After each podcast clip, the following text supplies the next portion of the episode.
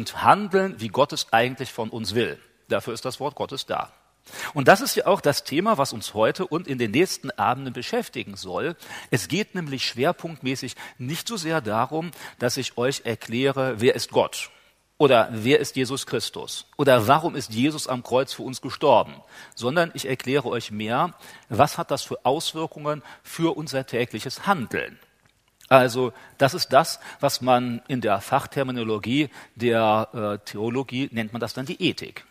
Ethik ist die Fra Frage, also beantwortet die Frage, was soll ich tun? Also was ist die Auswirkung dann als Christ? Woran sieht man denn das?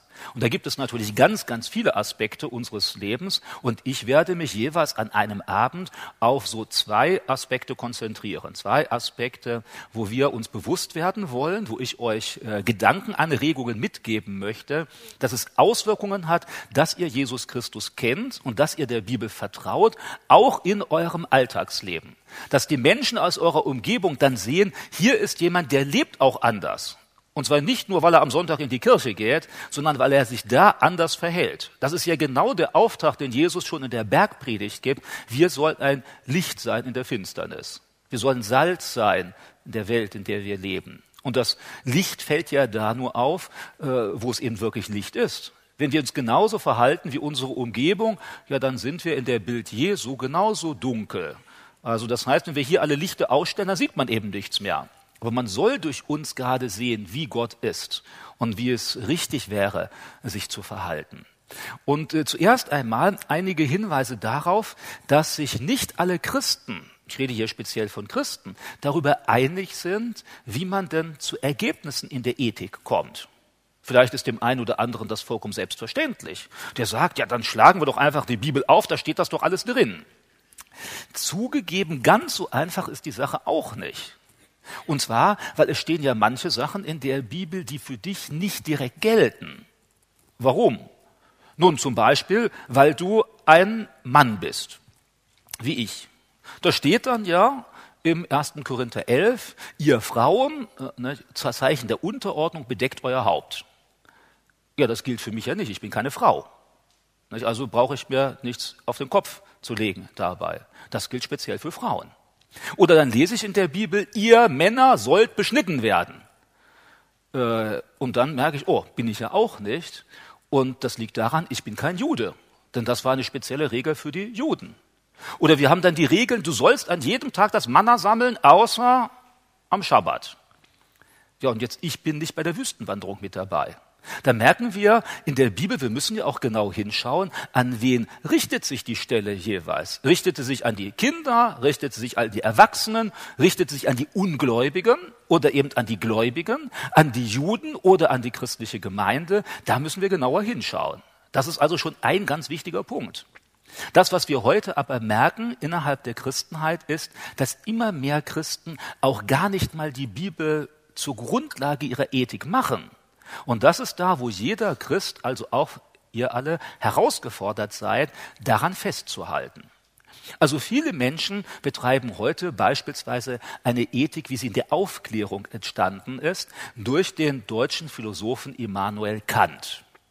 Und zwar in dem Idealismus, so nennt man das.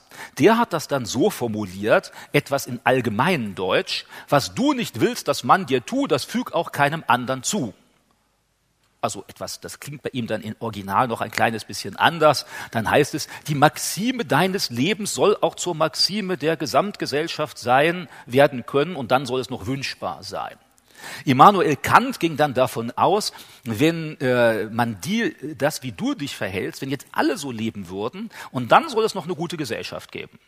Und das wollte er nicht direkt von Gott abhängig machen, obwohl der Mann mit dem, was er überlegt hat, meistens auch auf logischem Weg zu denselben Schlussfolgerungen gekommen sind, ist, wie wir das in der Bibel finden. Also es war jetzt kein Atheist. Er selbst verstand sich durchaus als Christ, war aber, soweit wir es sagen können, nicht bekehrt, aber eben Kirchenchrist. Und insofern wollte er das verteidigen, nur mit dem Verstand. Und das übernehmen heute auch viele Menschen und die sagen dann, na ja, wenn ich mir das jetzt wünschen kann, dass alle so leben oder äh, wenn ich dadurch keinen anderen Schaden zufüge, ja, dann ist das ja in Ordnung. Und da kommt man dann plötzlich zu Ergebnissen wie bei der Homosexualität, da sagt man, ja, das schadet ja keinem. Wenn ich jetzt mit einem anderen Mann zusammenleben will, nicht, und der will das auch, ja, wen schaden wir denn? Und wenn alle Männer, die wollen, gerne mit anderen Männern zusammenziehen wollen, dann schadet das ja auch keinem. Und so wird das ja heute in Deutschland praktiziert. Und da merken wir, nach den Prinzipien von dem Immanuel Kant ist das dann in Ordnung. Und viele Christen sagen heute auch, die sagen, ja, die tun doch keinem was, lass die doch einfach so zu machen. Nach diesem Motto kannst du auch lügen, solange es keinem anderen schadet oder es kein anderer merkt. Aber ich glaube, dass das aus christlicher Sicht falsch ist. Aus christlicher Sicht soll ich auch etwas tun äh, oder etwas nicht tun, selbst wenn ein anderer dadurch nicht geschädigt wird. Auch wenn es vielleicht zum Guten für andere dient, äh, soll ich dann trotzdem das äh, Falsche nicht tun. Also ich glaube, es gelten andere Ordnungen. Oder es gibt dann die Ordnung des Utilitarismus, so nennt sich das. Das Fachwort muss man nicht auswendig können. Ich erkläre es gerade mal, was das im Deutschen bedeutet. Das bedeutet das größtmögliche Glück für die größtmögliche Menge. Das klingt für viele auch ganz plausibel. Also viele Ethiker heute, die nicht Christen sind, manche auch die Christen sind, sagen, danach müssen wir handeln. Der Mensch muss glücklich sein. Und jetzt nicht nur der Einzelne, sondern die möglichst große Gruppe von Menschen. Und was die größtmögliche äh, Gruppe von Menschen glücklich macht, das ist dann gut, das ist richtig. Auch danach gehen viele Christen vor und äh, versuchen das noch irgendwie christlich dann zu rechtfertigen aus der Bibel heraus. Aber es führt dann zu ganz fatalen Ergebnissen. Denn dann sind manche Dinge, die für eine große Gruppe von Menschen gut sind, werden gemacht, obwohl sie von der Bibel ganz deutlich falsch sind. Ich kann mal ein etwas extremes Beispiel dafür nennen. Nehmen wir mal an, du bist kerngesund. Und jetzt sind da zehn Menschen, die sind schwer krank und können nur gerettet werden durch eine Organtransplantation. Ja, dann töten wir dich, nehmen dir zehn Organe heraus und zehn Leute können überleben. Dann ist doch das größtmögliche Glück für die größtmögliche Menge. Zehn Leute sind glücklich, einer ist unglücklich. Aber ja, ich meine, zumindest solange du noch lebst, dann hinterher auch nicht mehr, bist du auch nicht mehr unglücklich. Aber hier würde ich sagen, nein, das geht nicht. Du kannst nicht einen Menschen töten, nur dafür, dass es zehn anderen besser geht. Der Utilitarismus würde sagen, konsequent angewandt schon. Denn die große Menge der Menschen ist dadurch zufrieden und glücklich. Es gibt auch die Menschen, die leben, obwohl sie es gar nicht wissen, nach dem Prinzip des Hedonismus. Hedonismus meint, was mir Spaß macht, ist gut. Und danach gehen sie vor. Also, wenn ich gerade so viel Wut im Bauch habe, dann schrei ich heraus nicht, und schimpfe über den anderen. Ach, das tut mir gut, jetzt habe ich mir frei gemacht nicht, zu den. Manche handeln so. Wie es dem anderen geht, ist mir egal. Oder wenn irgendwo was rumliegt und ich merke, ihr habt was liegen gelassen, vielleicht ein Portemonnaie, ja, dann nehme ich das mit. Und dass du dich hinterher traurig fühlst, ist mir doch egal. Die Hauptsache, mir geht's gut. Ne? Ich kann mir jetzt was Neues kaufen. Also Hedonismus heißt im Grunde genommen, ich stelle mich in den Mittelpunkt, ich sehe mein Glück und meine Zufriedenheit, das ist entscheidend. In etwas weniger dramatischer Art und Weise machen manche Christen das auch. Also ich habe das beispielsweise schon häufiger gehört, auch in Gemeinden. Da ist dann zum Beispiel jemand krank und will unbedingt gesund werden. Und wenn Gott nicht direkt eingreift, dann sind manche Christen, die auch krumme Wege einschlagen, um gesund zu werden. Manche gehen zum Beispiel dann zu einem Gesundbeter, der eigentlich gar nicht Christ ist, sondern okkult ist, und dann sagen sie hinterher, das war doch in Ordnung, mir geht's besser. Das ist genau auch dieser Hedonismus. Mir geht es besser, ist eine Antwort auf die Frage, ist das richtig, dahin zu gehen? Und da merken wir natürlich, das ist biblisch gesehen vollkommen falsch. Ob es dir hinterher besser geht gesundheitlich, das ist keine Rechtfertigung, zu einem Gesundbeter zu gehen, der okkulte Kräfte nutzt, um dich wieder gesund zu machen. Das ist uns hoffentlich klar. Also etwas zu tun, was von der Bibel falsch ist, auch wenn wir hinterher ein guten, gutes Ergebnis dabei haben, das ist nicht in Ordnung. Da müssen wir sagen, müssen wir darauf verzichten, weil es nicht dem Willen Gottes entspricht. Und ganz viele Christen argumentieren heute so, das hilft mir doch. Es geht mir doch gut. Ich bin doch glücklich dabei. Und vergessen, dass das eben auch auf falschem Weg möglich ist. Denkt dann beispielsweise an die Wahrsagemagd, die den Jüngern nachgelaufen ist. Ihr erinnert euch in der Apostelgeschichte. Und die sagte ja so die Wahrheit. Die lief hinter den Jüngern her und sagte, die sind von Gott. Ja, das wäre ja die beste Werbung. Sowas würde ich mir ja manchmal wünschen, wenn ich irgendwo in der Straße so eine Freiversammlung mache, so auf das Evangelium hinweise. Stellt euch mal vor, dann kommt da jemand anderes und der sagt, hört dem zu, der sagt genau die Wahrheit. Das wäre ja toll. Aber die Jünger erkennen, dass dahinter, obwohl die Frau die Wahrheit sagt, ein Dämon steckte. Und dann wird ihm der Dämon ausgetrieben und jetzt kann sie nicht mehr wahrsagen. Also obwohl es scheinbar ein Vorteil war, dass diese Frau auf die Jünger hingewiesen hat, wird der Dämon ausgetrieben, weil es eben nicht auf dem richtigen Weg ist. Da war zwar ein Vorteil, aber es war trotzdem falsch. Wir dürfen als Christen nicht argumentieren, es tut mir gut, es ist ein Vorteil für mich und deshalb ist es richtig. Auch der Hedonismus ist falsch. Es gibt auch eine diskursive Ethik, die ist auch unter vielen Christen weit verbreitet. Das heißt auf Deutsch so viel wie, naja, demokratisch, wir stimmen darüber ab. Also wir diskutieren alle miteinander und dann am Ende, dann stimmen wir ab und wo die Mehrheit Ja sagt, das ist dann in Ordnung, das gilt. Das ist ja die Ethik, die auch offiziell in Deutschland in der Politik gilt. Also bis 1994 war Homosexualität strafrechtlich verboten und du konntest ins Gefängnis kommen. Dann hat man neu abgestimmt und sagt so, nein, jetzt ist es erlaubt. Also das heißt, Homosexualität war 1990 falsch aus Sicht des deutschen Staates und heute ist es richtig. Und da merken wir, hier ist schon ein Problem bei der diskursiven Ethik. Erstes Problem ist, die Mehrheit hat nicht immer recht. Wenn Gott eine Ordnung gibt, dann gilt die auch, wenn die Mehrheit der Bevölkerung sagt, wir wollen das nicht. Und das zweite Problem ist dabei, dann haben wir ja gar keine festen Maßstäbe mehr. Wer von uns kann denn schon sagen, was dann in 20 Jahren gilt? Vielleicht in 20 Jahren stimmt man wieder ab und sagt, nee, jetzt Homosexualität wäre falsch. Ja, wonach sollen wir uns denn dann richten? Was ist denn jetzt der Maßstab? Wenn es immer nur nach Mehrheit geht. Und da merken wir, das ist auch unbefriedigend dafür. Denn in der Ethik wollen wir doch eigentlich wissen, was ist wirklich richtig und was ist wirklich falsch, nicht nur, was denkt die größte Gruppe in der Bevölkerung darüber. Das, was wir heute manchmal haben, das nennt man dann so eine postmoderne Ethik, die geht einfach darauf, jeder hat seinen eigenen Maßstab. Und das kennt ihr vielleicht auch. Heute in vielen Gemeinden, ich hoffe nicht bei euch, gilt der Satz so quasi als elftes Gebot. Du darfst nicht richten. Und das wird dann immer gesagt, sobald du irgendetwas sagst, das darf man nicht tun oder das soll man tun. Dann kommt ganz schnell der Ausdruck, du darfst nicht richten. Also das heißt, da hörst du deinen Bruder und der lügt. Und du weißt genau, dass er lügt. Und wenn du jetzt hingehst und sagst, du lügst, dann sagst er, boah, du willst richten. Das geht aber nicht. Oder du siehst einen anderen, der bricht gerade die Ehe. Nicht? Und dann sagst du, ey, du sollst aber nicht die Ehe brechen. Was kümmert dich um deine eigenen Sachen? Das ist ganz weit verbreitet. Unter Menschen, die keine Christen sind und selbst manchmal unter Christen. Komm mir nicht zu nah, ich habe meine Sachen, du hast deine. Wer im Glashaus sitzt und nicht mit Steinen werfen oder was weiß ich, was da noch für Sprüche kommen. Und das hört sich so gut an. Nicht? Also wir wollen keinem zu nahe treten. Also da habe ich neulich ein Buch gelesen über Seelsorge herausgegeben, ich lasse den Herausgeber mal, da war dann ein Titel, in der Seelsorge sollst du niemanden Ratschläge geben, denn Ratschläge sind auch Schläge.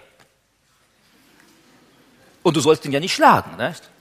sondern in der Seelsorge sollst du nur zuhören. Also da sagt einer, er bricht gerade die Ehe, nicht? Dann sagst du, ach ja, das ist ja so schlimm, nicht? Und dann sagt er, nee, ich fühle mich gut. Ah, oh, das ist gut, dass man sich gut fühlt und so, nicht? Und ja, was willst du jetzt machen? Ja, ich will meine Frau verlassen. Ja, gut, dann verlass sie halt, ne?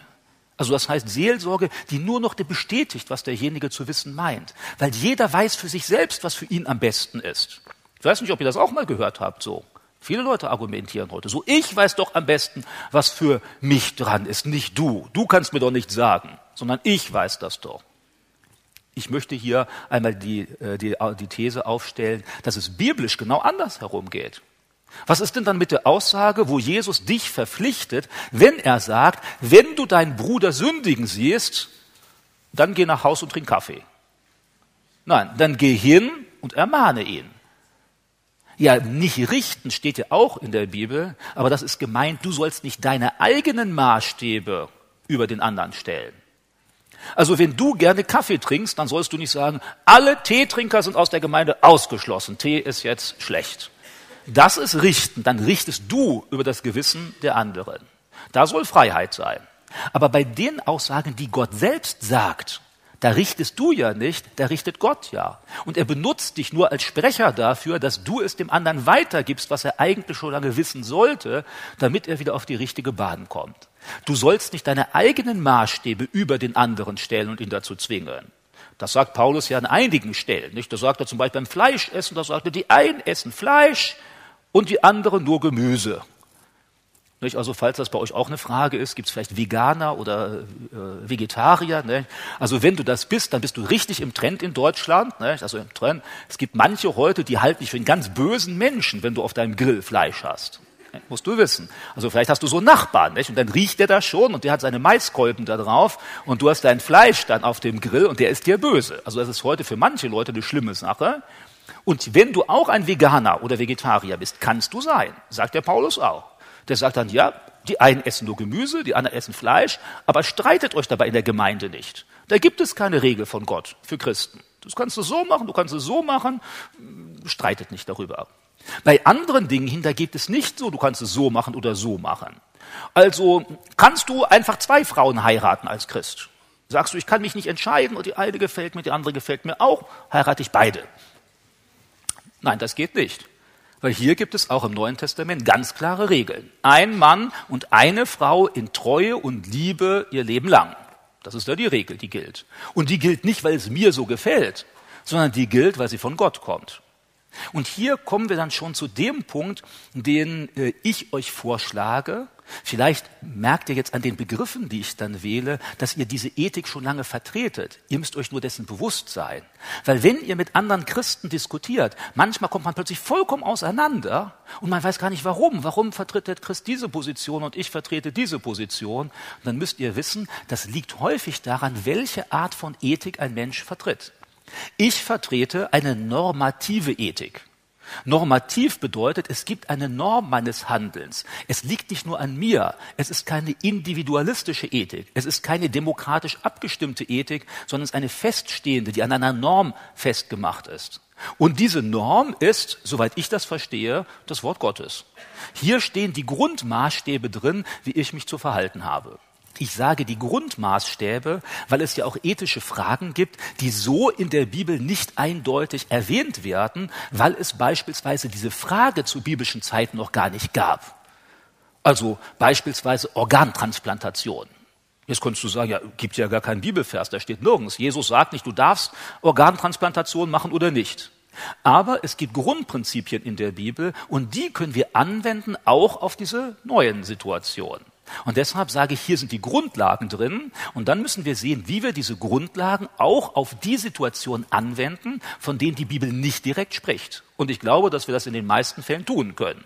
Dass wir sagen können, ja, hier gibt es die Argumente, hier gibt es die Prinzipien und die wenden wir dann auf die konkrete Situation an. Normative Ethik. Und ich glaube, dass es eine Offenbarungsethik gibt nämlich, dass Gott uns seine Maßstäbe geoffenbart hat. Nicht nur irgendeine Norm, die wir mal festgeschrieben haben, äh, sondern dass es eine Offenbarungsethik ist. Sie kommt nicht von mir, dass ich die mal erfunden habe, sondern Gott selbst hat sie mitgeteilt. Und das bedeutet, dass ich manchmal zu Ergebnissen komme, die in unserer Zeit heute nicht unbedingt populär sind, selbst unter Christen nicht. Weil ich kenne heute viele Christen, ich rede von gläubigen Christen, die dann Ethik ganz anders betreiben dann ist zum Beispiel ein Stichwort, was ihr häufig hören werdet, ist dann, dass man kulturrelevant auslegen muss. Und kulturrelevant bedeutet fast immer, Paulus sagt irgendwas, das gilt nur für die Korinther und nicht mehr für uns heute. Meistens sagt man das an den Punkten, die heute in der Gesellschaft heikel sind. Ihr werdet beispielsweise Vorträge hören von gläubigen Christen, die sagen dann, wenn Paulus im Römerbrief und im ersten Korintherbrief sagt, wir sollen nicht Homosexualität äh, leben, dann sagen sie, ja, das gilt nur für die damalige Zeit, denn zur Zeit von Paulus, da war Homosexualität schlecht. Heute leben die Homosexuellen in Liebe und Treue und das ist dann erlaubt. Ich weiß nicht, was ihr dann dazu sagt. Ich halte das für falsch, diese Argumentation. Aber genau so wird heute manchmal im christlichen Bereich argumentiert, indem dann die äh, Bibelstellen, die uns irgendwie ärgern, dass die werden dann schnell gesagt, ja, das ist für uns heute nicht mehr, das ist nur für den oder das ist nur für den oder das ist nur für diese Zeit oder für jene Zeit. Und es gibt ja biblische Aussagen, die auch nur für eine Zeit gedacht sind. Also zum Beispiel die Regeln für das Einsammeln des Mannas. Da ist ja klar, heute fällt kein Manna mehr vom Himmel, also ist das nichts mehr, was für uns rechtlich relevant ist. Aber Homosexualität gab es vor 1000 Jahren und vor 2000 Jahren und vor 5000 Jahren. Und das gibt's heute auch noch. Und daran hat sich nicht viel verändert. Das ist immer noch genau dasselbe. Und wenn dann Gott mehrfach sagt, dass er das nicht will, dann glaube ich, dass das heute auch noch Gottes Willen ist, dass der sich nicht verändert mit der veränderten Zeit. Und da müsst ihr sehen, in Diskussionen mit anderen Christen wird das ein Punkt sein, der ganz häufig erwähnt wird. Dass dann immer wieder Leute kommen und sagen, ja, das ist ja nur kulturell in diese Zeit hineingeschrieben und in diese und in diese und in diese. Und äh, natürlich ist jeder der Briefe, die Paulus geschrieben hat, an eine Gemeinde gerichtet. Aber was lest ihr dann zum Beispiel am Ende des Kolosserbriefes? Da steht, wenn ihr euren Brief gelesen habt, dann gebt ihn weiter nach Laodicea und lest ihr den, den ich nach Laodicea geschrieben habe. Paulus selbst fordert dazu auf, dass seine Briefe auch von anderen Gemeinden gelesen werden. Und deshalb stehen sie ja heute in der Bibel, weil sie eben nicht nur an die Korinther gegangen sind, sondern an die ganze Christenheit. Auch Petrus in seinem Brief erwähnt dann ja, manche der Schriften des Paulus sind schwierig zu verstehen.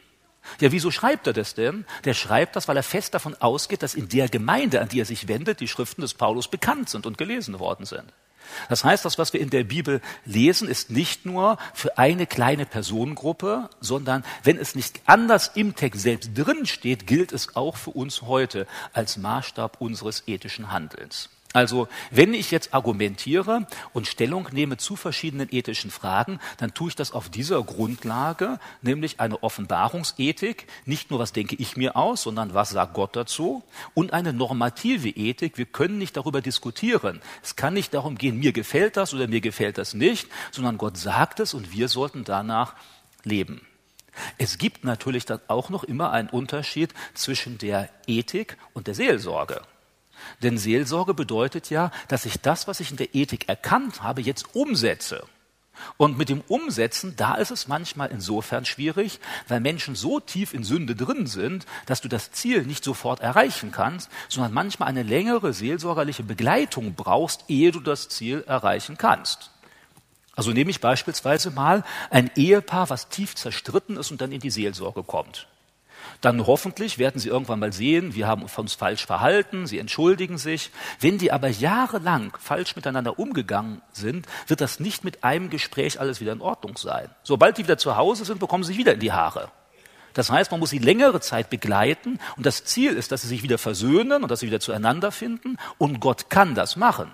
Auch bei Gott gibt es da keine aussichtslosen Fälle. Aber es kann sein, dass das Monate oder noch länger Jahre dauert, ehe diese ganze Sünde aufgearbeitet ist und sie an der Stelle sind, wo Gott sie eigentlich haben will.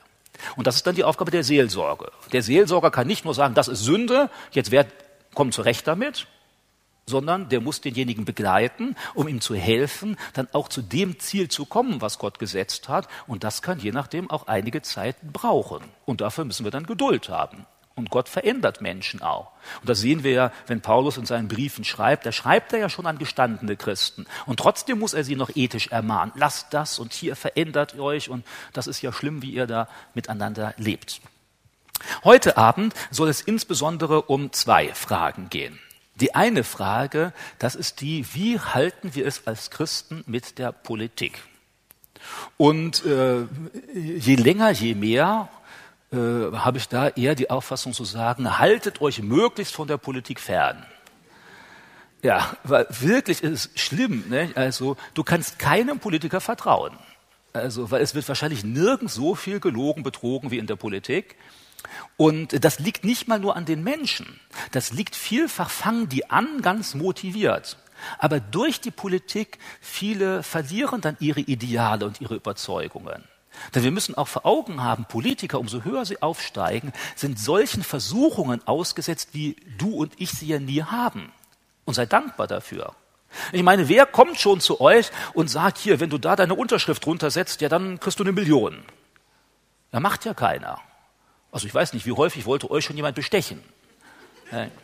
Ja, ich meine, je nachdem, welchen Beruf ihr habt, ne, wenn ihr meinetwegen, ihr fahrt den Müll ein, nicht, dann, dann kommt ja niemand. Also wenn du meine Mülltonne leerst, bekommst du noch 10 Euro. Die du kann, wirst, leerst du ja sowieso, ist ja dein Job. Nicht? Da kommt dann keiner. Aber bei Politikern, wo es um wichtige Entscheidungen geht, da ist häufig dann die Versuchung, dann doch irgendwie Kompromisse zu schließen.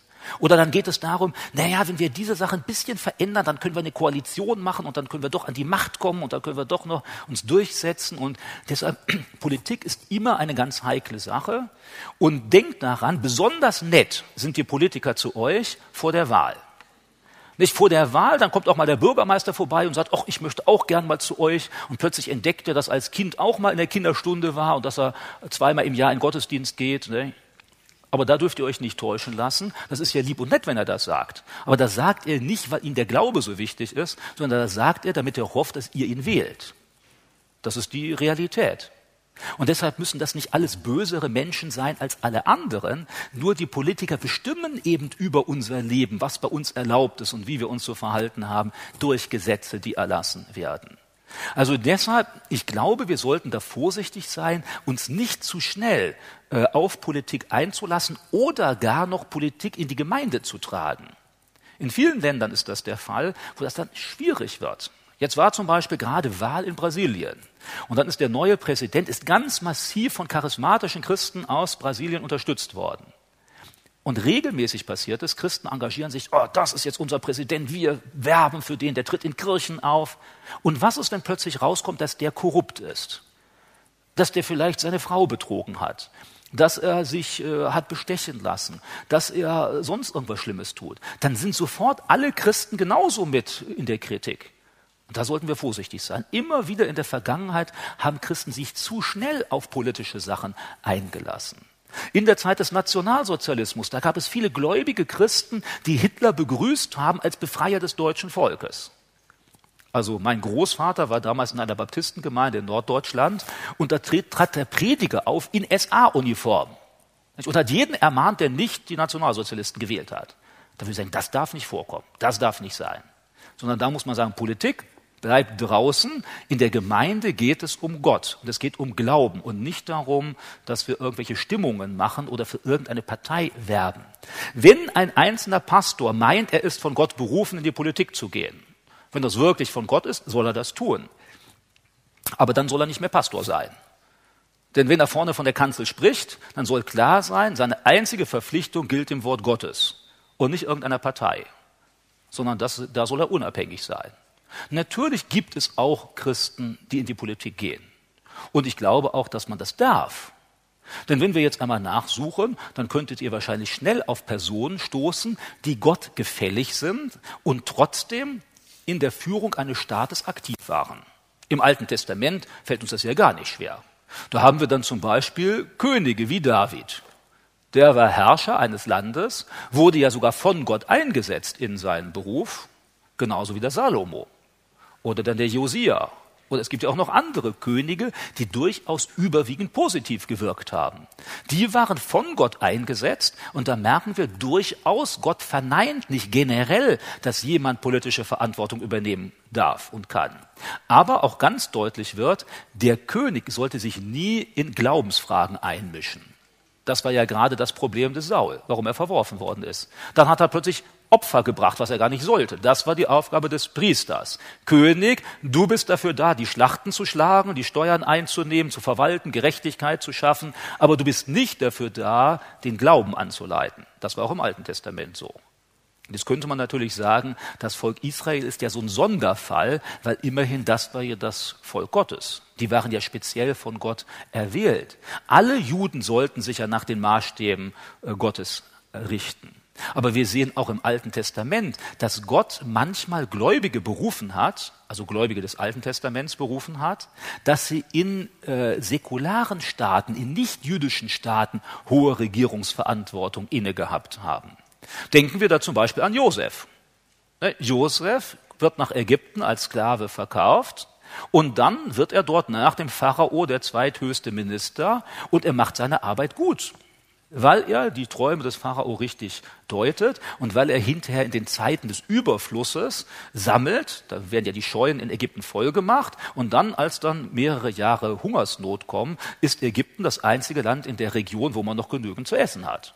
Das war ja in Ordnung. Und der Josef hat jetzt nicht alle äh, Ägypter dazu gezwungen, ihr müsst jetzt Juden werden, sondern hat einfach mit der Weisheit Gottes diesen Staat geleitet.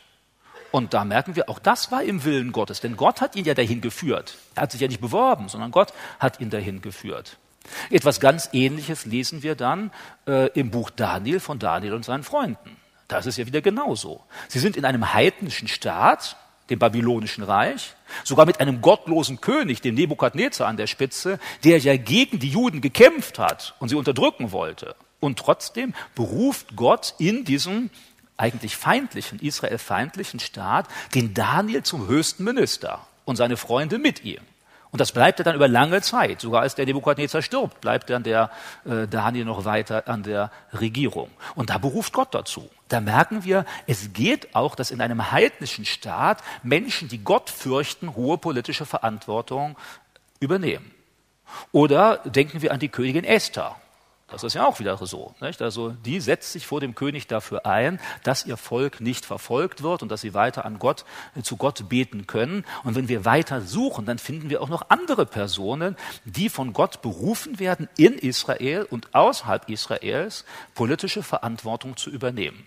Und insofern gehe ich dann davon aus, das ist von Gott nicht generell verboten.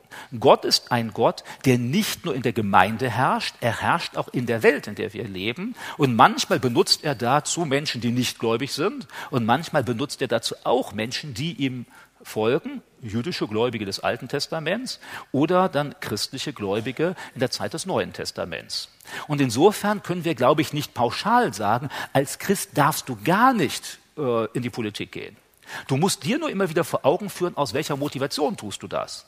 Wenn du Macht haben willst, wenn du Einfluss ausüben willst, wenn du wohlhabend werden willst dadurch, dann lass die Finger davon. Dann ist nur eine Frage der Zeit, wenn du selbst dich immer weiter entfernst von den biblischen Maßstäben und nicht mehr dazu stehst. Wenn du aber den Eindruck hast, dass Gott dich dahin führt, äh, dann wird er dich auch bewahren. Allerdings kann ich dir äh, sagen, du wirst dann nie Bundeskanzler werden und wahrscheinlich auch nicht Bundesminister. Denn wenn du das werden willst, dann musst du falsche Kompromisse eingehen, dann musst du abrücken von deinen biblischen Positionen. Du wirst so nicht Karriere machen. Jemand, der so aufsteigt, immer äh, macht Koalition, geht, rückt weg von seinen Maßstäben. Ein paar Leute gibt es, die sind irgendwie noch fromm in der Spitzenpolitik. Aber wenn du siehst, die sind nie deutlich. Da werden sie nie eine klare Botschaft machen, sondern die schwimmen so ein bisschen hin und her. Da sagen sie mal, beten ist gut und dann geht es um Abstimmung und dann stimmen sie genauso mit ab, dass die Ehe abgeschafft wird.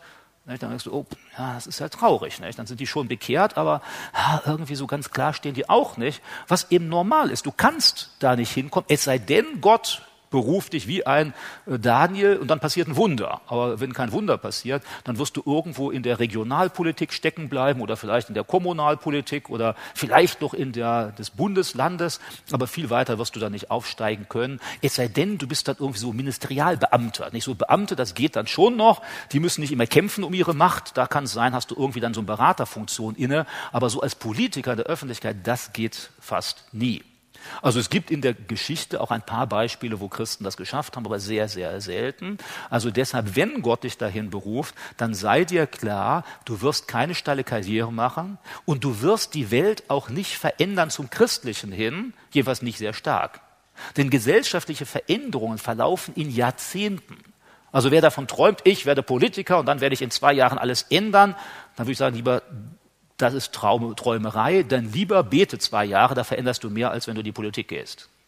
Also wenn du in die Politik gehst, dann denke eher daran, vielleicht, wenn du 20 Jahre gekämpft hast, dann ist so ein kleines bisschen weniger, so ein paar Abtreibungen weniger hast du dann geschafft, vielleicht.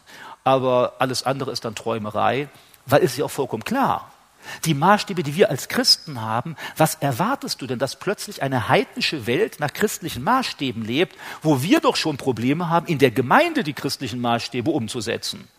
Das wäre eine Illusion. Wieso sollten plötzlich die Heiden frömmer leben als die Christen?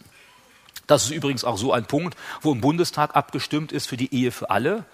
Ja, natürlich fand ich das nicht toll. Aber im Grunde genommen war das eine logische Konsequenz. Denn die evangelische Kirche, die hatte die Ehe für alle schon viel früher eingeführt, schon zehn Jahre vorher. In der evangelischen Kirche konntest du schon Mitte der 2000er Jahre gesegnet werden, wenn du dich scheiden lässt und gesegnet, wenn du wieder heiratest und gesegnet, wenn du wieder dich scheiden lässt. Da konntest du gesegnet werden, wenn du schwul bist oder wenn du lesbisch bist oder sonst irgendwas. Die evangelische Kirche hat das schon lange vor dem Staat getan. Die Kirche, nicht der Staat. Das sollte uns viel mehr ärgern. Es sollte uns viel mehr ärgern, dass Christen sich nicht mehr nach den Maßstäben Gottes richten. Und jetzt, wenn du sagst, naja, in der evangelischen Kirche sind ja nicht alle Christen, stimme ich dir zu. Aber wir haben das heute, genau diese Position auch, beispielsweise im Bund der Baptistengemeinden, also der einheimischen Baptistengemeinden, hast du genau dasselbe. Da wird auch gesagt, unsere Gemeinde ist bunt. Damit meinen sie eben, alle sind willkommen und egal wer du bist und was du bist und so, alles in Ordnung. Und dann merken wir, das ist die viel größere Katastrophe. Dass Heiden, Leute, die nicht Christen sind, nicht christlich leben, sollte uns nicht wundern. Das ist ja normal. Wie soll ein Heide denn christlich leben? Das ist ja schwierig. Aber dass Christen sich weigern, christlich zu leben und dann versuchen, das sogar noch als richtig zu erklären, das ist der viel größere Skandal. Das heißt, wenn ihr euch aufregt darüber und kämpfen wollt, dann kämpft zuerst einmal, dass eure Gemeinde und die Christen, mit denen ihr zu tun habt, sich nach den Maßstäben richten, die Gott äh, gegeben hat. Und wenn wir das schaffen, dann haben wir schon viel erreicht. Und das wird die Menschen um uns herum mehr überzeugen als irgendwelche Gesetze. Denn Gesetze können den Menschen äußerlich zwingen, den Rahmen einzuhalten, aber Gesetze verändern nie das Innerliche im Menschen. Und das, was wir eigentlich verändern müssen, ist das Innere im Menschen. Erweckungsbewegung in Deutschland vor 150 Jahren, auch hier in der Region. Da sind plötzlich ganze Dörfer gläubig geworden. Und dann war gar nicht mehr die Frage, gehen die am Abend in die Kneipe. Die Kneipen haben reihenweise Pleite gemacht. Weil als die Leute gläubig geworden sind, dann wollten sie gar nicht mehr dahin, dann sind sie abends in die Bibelstunde gegangen statt in die Kneipe. Und nicht, weil der Staat das vorgeschrieben hat, sondern weil die innere Sehnsucht danach war, ich will Gemeinschaft mit anderen Christen haben, ich will Gott nachfolgen. Und das war in vielen Regionen in Deutschland damals so gewesen. Das heißt, das, wo wir primär daran arbeiten sollen, wenn du die Gesellschaft verändern willst, dass sie christlicher wird, dann bring die Leute zu Jesus, führ sie zum Glauben. Dann wird sich auch ihr Denken verändern und dann wird sich ihr Verhalten verändern und dann verändern wir auch die Situation in Deutschland. Nicht über Gesetze Menschen zwingen, moralisch zu leben, die gar nicht moralisch leben wollen sondern Menschen zu Jesus führen. Und wenn sie den Heiligen Geist haben, sie verstehen viel besser, was in der Bibel drin ist. Und sie werden es auch umsetzen können. Ein Mensch ohne den Heiligen Geist kann es weder erkennen, noch wird er es umsetzen können, weil er viel zu schwach ist. Für den wird dann das passieren, was wir im Römerbrief lesen. Das Gute, was ich will, tue ich nicht. Und das Böse, was ich nicht will, das tue ich, so beschreibt Paulus den Menschen, der aus eigener Kraft versucht, die Maßstäbe Gottes zu halten. Der wird scheitern. Und deshalb sollte unsere Aufmerksamkeit und Engagement eher genau an dieser Stelle liegen und nicht an der, die Welt durch irgendwelche äußeren Reformen verändern zu wollen, besser machen zu wollen. Das haben schon viele probiert vor uns und viele, die viel mehr Geld und Macht gehabt haben und es hat nie geklappt sondern unser Auftrag ist es, die Menschen zu Jesus zu führen und darüber Verantwortung, äh, also Veränderung zu bewirken. Jetzt fragt sich der eine oder andere vielleicht, naja, Daniel und äh, Josef kenne ich ja, aber im Neuen Testament ist das da nicht grundsätzlich anders? Nun, im Neuen Testament haben wir ein paar Aufforderungen, wie wir dem Staat begegnen sollen, zum Beispiel die Aussage Jesu, wenn er sagt, gebt dem Kaiser, was des Kaisers ist und Gott, was Gottes ist. Da fordert er uns ganz deutlich auf, dass wir zum Beispiel die Steuern zahlen sollen. Wir können nicht einfach sagen, die Steuer ist ungerecht und der Staat, der macht falsche Sachen damit, also entziehen wir die Steuer, sondern wir sind aufgefordert, uns dem Staat in dieser Hinsicht zu unterwerfen und ihm das zu geben, was er fordert. Und jetzt haben wir in Deutschland ja immerhin noch einen Staat, der auch viele gute Sachen macht mit den Steuergeldern, manchmal auch nicht, aber immerhin, nicht, da werden die Straßen gebaut und da wird dann das BAföG bezahlt und da wird die Sozialhilfe bezahlt und die Rente bezahlt und die Schulen bezahlt und so weiter und so weiter. Ist ja sogar ein großes Wunder, dass der deutsche Staat sogar christliche Schulen finanziert. Also ihr wisst ja, christliche Schulen, Bekenntnisschulen werden zum allergrößten Teil, zu ich glaube 85 Prozent bezahlt der Staat. Das ist ja eine tolle Sache. Ich meine, da fällt es dann ja noch leichter, dann Steuern zu zahlen. Und wir merken, da können ja auch gute Sachen rauskommen. Eben nicht nur, aber auch.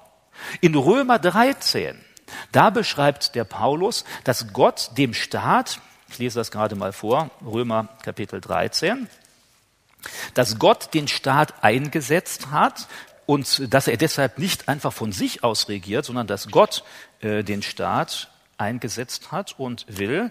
Römer 13 ab Vers 1. Jedermann ordne sich der Obrigkeit unter, die über ihn gesetzt sind, denn es gibt keine Obrigkeit, die nicht von Gott wäre. Die bestehenden Obrigkeiten aber sind von Gott eingesetzt. Wer sich also gegen die Obrigkeit auflehnt, der widersetzt sich der Ordnung Gottes. Die sich aber widersetzen, ziehen sich selbst die Verurteilung zu. Denn die Herrscher sind nicht wegen ihrer wegen guter Werke zu fürchten, sondern wegen böser. Wenn du dich also von der Obrigkeit nicht fürchten willst, so tue das Gute, dann wirst du von ihr Lob empfangen.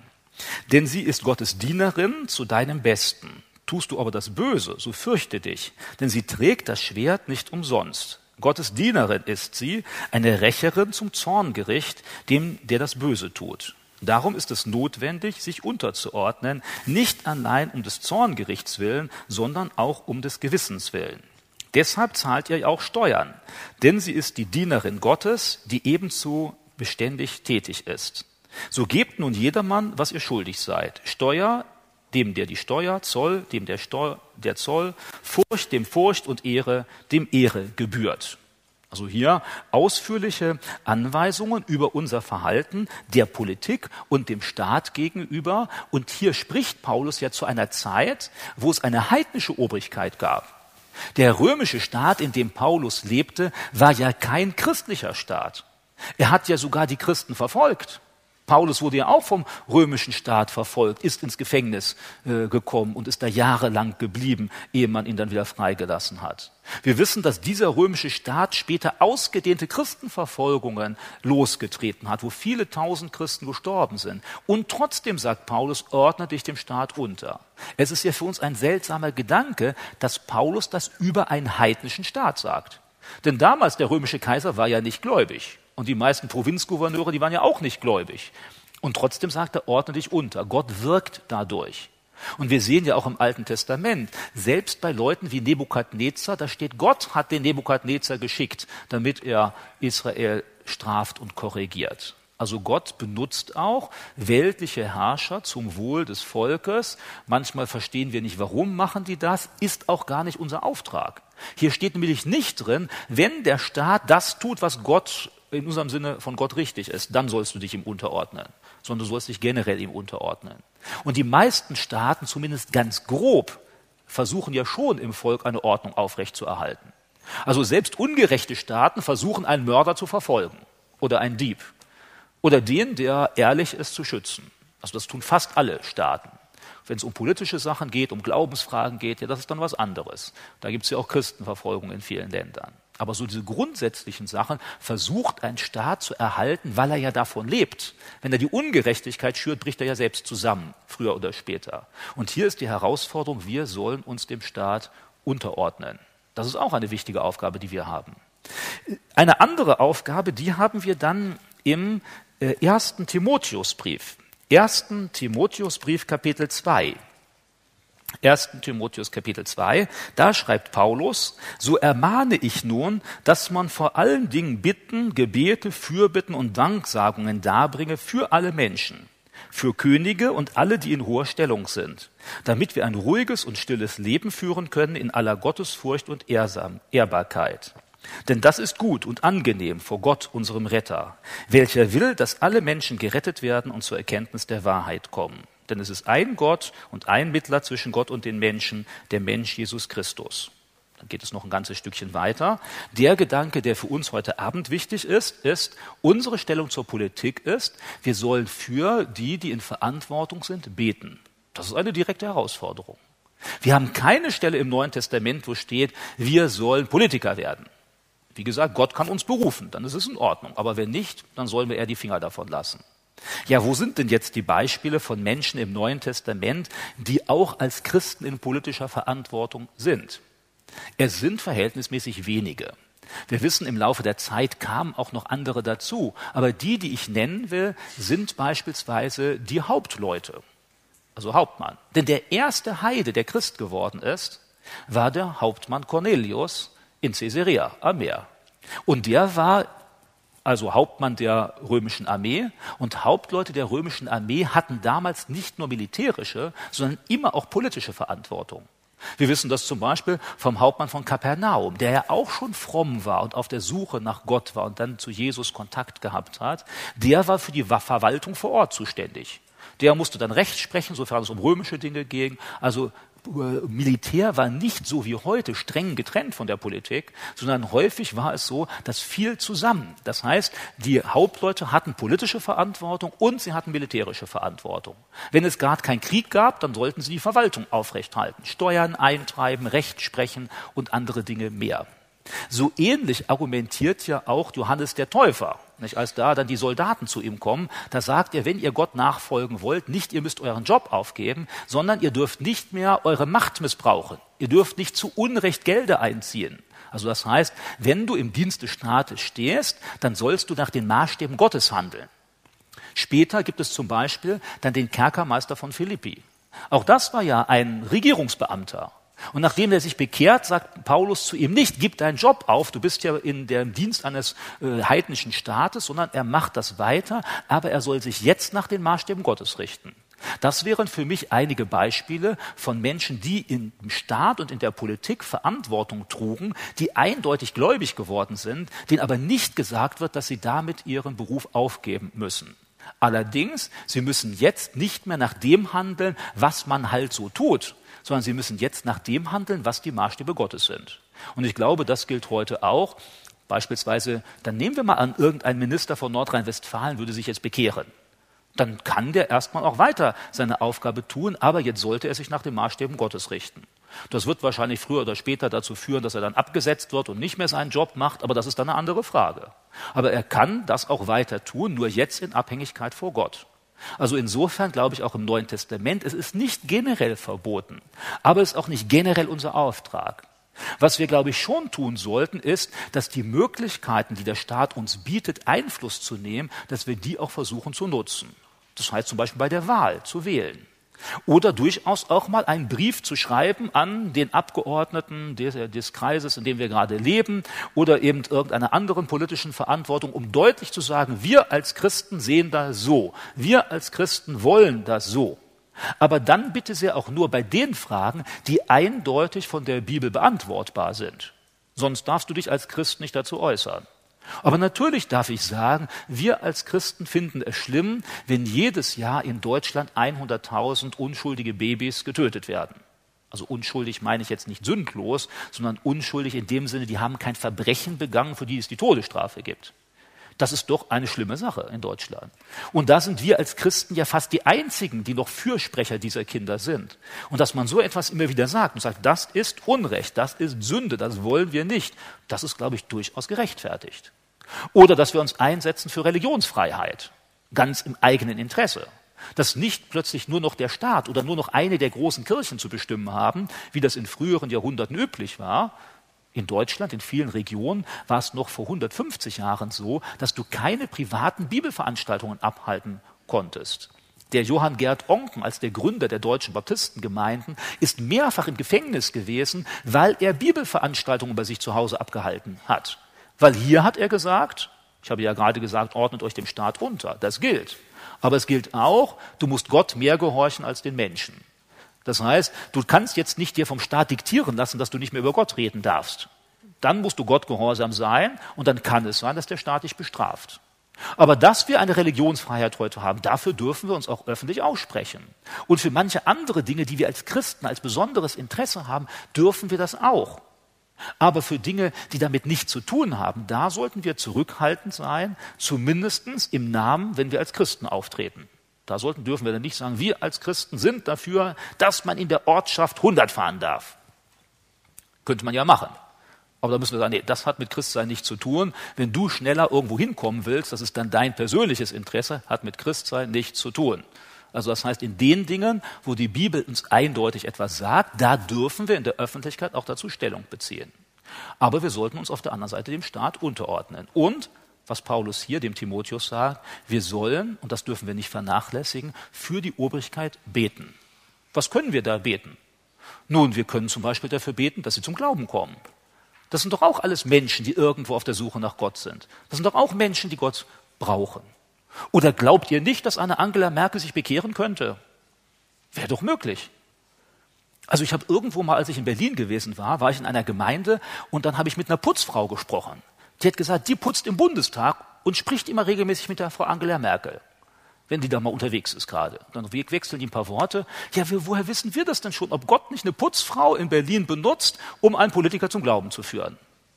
Ja gut, das ist jetzt nicht sehr wahrscheinlich, aber Gott kann das doch machen. Wenn da einer in einer tiefen Notlage ist, kann Gott solche Menschen benutzen, um andere zum Glauben zu führen.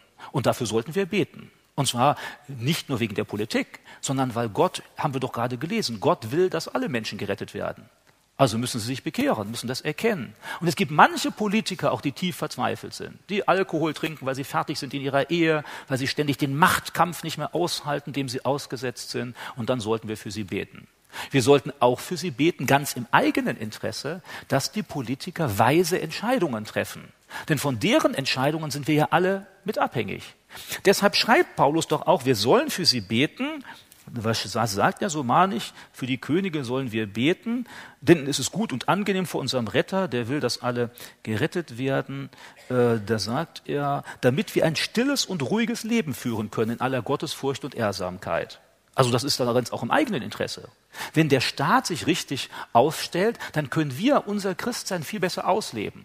Wenn es in Deutschland plötzlich Bürgerkrieg gibt, ja, dann können wir nicht mehr so frei Gottesdienstveranstaltungen machen. Dann können wir nicht mehr so frei uns treffen und evangelisieren. Also ist auch in unserem Interesse, dass der Staat stabil ist und Ordnungen aufrecht erhält, selbst wenn er nicht gläubig ist. Und dafür sollen wir beten. Also wir sollen jetzt nicht äh, nur beten für unsere eigenen Interessen. Macht doch endlich, dass die Mineralölsteuer sinkt, damit ich weniger bezahlen muss an der Tankstelle. Also gut, das darf man vielleicht auch mal beten, sollte aber nicht primär Inhalt des Gebetes sein, sondern dass Gott ihnen Weisheit gibt und sie segnet und dass sie gläubig werden. Und das sollten wir immer wieder tun, in der Hoffnung, dass Gott dadurch auch handelt und wir noch lange ein stilles und ruhiges christliches Leben führen können in dem Land, in dem wir hier drin sind. Ja, also wählen, wenn ihr mich jetzt fragt, wen ihr wählen sollt, das werde ich euch natürlich nicht sagen. Nein, also, weil ich habe ja schon vorhin gesagt, ein ein, ein Prediger des Evangeliums soll nicht irgendwelche Politik machen. Und deshalb werde ich euch nicht sagen, wählt diese Partei oder wählt diese Partei, aber betet darüber, informiert euch darüber, was die Parteien sagen. Denkt nicht, dass es irgendeine christliche Partei gibt. Selbst die Partei, die sich christlich nennt. Ach so, meinetwegen die CDU nennt sich christlich. Aber es gibt dann auch Partei bibeltreuer Christen. Auch das. Ihr müsst immer daran denken, Politik hat mit Christsein nichts zu tun. Selbst wenn da viele Christen in der Partei sind, heißt das noch lange nicht, dass sie christliche Politik machen. Weil 80 bis 90 Prozent der Entscheidungen haben direkt mit biblischen Aussagen gar nichts zu tun. Da wird dann entschieden, soll das Abitur nach zwölf oder nach 13 Jahren gemacht werden. Ja, welchen Bibelvers werdet ihr jetzt zitieren? Ja, dann werdet ihr sagen, Jesus hat zwölf Jünger gehabt, also zwölf Jahre. Ja. Ich, ich könnte jetzt auch noch sagen, ja, es gibt aber zehn Gebote. Also nur zehn Jahre bis zum Abitur. Nein, dann müssen wir sagen, das gilt nicht. Es steht in der Bibel nicht. In der Bibel steht auch nicht, wie hoch der Mehrwertsteuer, Mehrwertsteuersatz sein soll. Es steht auch nicht darin, wie schnell du auf der Autobahn fahren darfst oder ob du Elektroautos fahren sollst oder Dieselautos. Das hat im günstigsten Fall mit Sachverstand zu tun, dass du dich gut auskennst und dann die beste Entscheidung für, was weiß ich, die Wirtschaft, die Umwelt oder sonst was triffst. Aber das hat nichts mit Christsein zu tun. Und wenn ein Christ in der Politik ist, dann muss er sich eben auch da gut auskennen. Es genügt nicht nur fromm zu sein, er muss sich auch in den Sachfragen gut auskennen. Und da ist es dann so, ihr werdet nie eine christliche Partei wählen können. Ihr werdet nur Parteien wählen können, die mehr oder weniger mit den Dingen, die uns wichtig sind, übereinstimmen oder eben nicht übereinstimmen. Und da hört auch nicht nur auf das, was sie euch versprechen, sondern seht auch auf das, was sie tun. Weil manchmal sind sie in ihren Versprechungen ganz groß, egal welche Partei, aber sie tun es hinterher nicht. Und wenn ihr dann am Ende sagt, naja, es gibt ja keine Partei, die ganz so tut, was wir wollen als Christen, ja, dann habt ihr recht. Und trotzdem haben wir die Verantwortung, mitzuentscheiden. Denn wenn du nicht entscheidest, ja, wie willst du dich denn dann hinterher beschweren über die Politik, dass die alle so gottlos sind, wenn du nicht mal diese kleine Möglichkeit genutzt hast, das ein bisschen mehr zu beeinflussen, dass es in die richtige Richtung geht? Und eben, wie gesagt, unser Hauptziel ist, Menschen sollen zum Glauben kommen, aber nebenher auch beten wir dafür, dass Gott uns eine Obrigkeit erhält, die uns viel Freiraum lässt, als Christen zu leben, wie wir leben wollen. Also keine christliche Partei gibt es nicht, wird es auch nie geben, sondern es gibt nur welche, die etwas mehr biblische Maßstaben oder etwas weniger, aber eine christliche Partei gibt es dabei nicht. Ja, vielleicht genügt das jetzt auch als äh, Gedankenanregungen, was die Politik betrifft und den Christ und die Politik. Ich mache das einmal so, dass ehe ich jetzt gerade weiterspreche, gibt es die Möglichkeit, die ich dann auch in den kommenden Abenden euch einräumen will, dass ihr gerade noch ein paar Fragen stellen könnt. Gut wäre es, wenn du die laut stellst, damit alle sie verstehen und ich auch. Und dann versuche ich darauf eine Antwort zu geben. Das ist jetzt nicht dafür da, um große Diskussionen vom Zaun zu brechen. Es geht mehr nur darum, vielleicht kommst du heute Abend mit einer Frage oder hast jetzt durch meinen Vortrag eine Frage bekommen, wo du sagst, also da würde ich jetzt ganz gerne noch eine Antwort drauf bekommen. Und wenn das in dem Rahmen möglich ist, dann möchte ich gerade jetzt dafür die Möglichkeit geben, dass du diese Frage stellen kannst und ich werde versuchen, sie knapp zu beantworten. Wenn du persönliche Fragen hast, weil du gerade überlegst, soll ich jetzt einer Partei beitreten oder so, dann können wir auch nachher persönlich noch darüber sprechen und beten, sofern es nötig ist. Aber wenn du denkst, hier sind Fragen, die auch andere interessieren könnten, vielleicht weil ich Sachen ausgelassen habe oder dir fällt noch ein ganz wichtiger Bibelvers ein, den ich nicht genannt habe, dann jetzt die Möglichkeit, das gerade zu sagen. Also, bitteschön. Und wenn ihr euch meldet, meldet euch ganz deutlich, denn ich habe Augenprobleme, also wirklich Augenprobleme, und manchmal sehe ich dann etwas nicht, und dann seid ihr nachher hinterher, denkt jetzt, warum hat er mich nicht drangenommen? Und dann liegt das eher daran, dass ich das nicht gesehen habe. Also gibt es da jemanden, der gerade noch eine Frage zu dem Thema Politik und Christsein stellen will oder einen Bibelvers nennen will oder eine eigene Erfahrung weitergeben möchte, dann macht das doch gerade.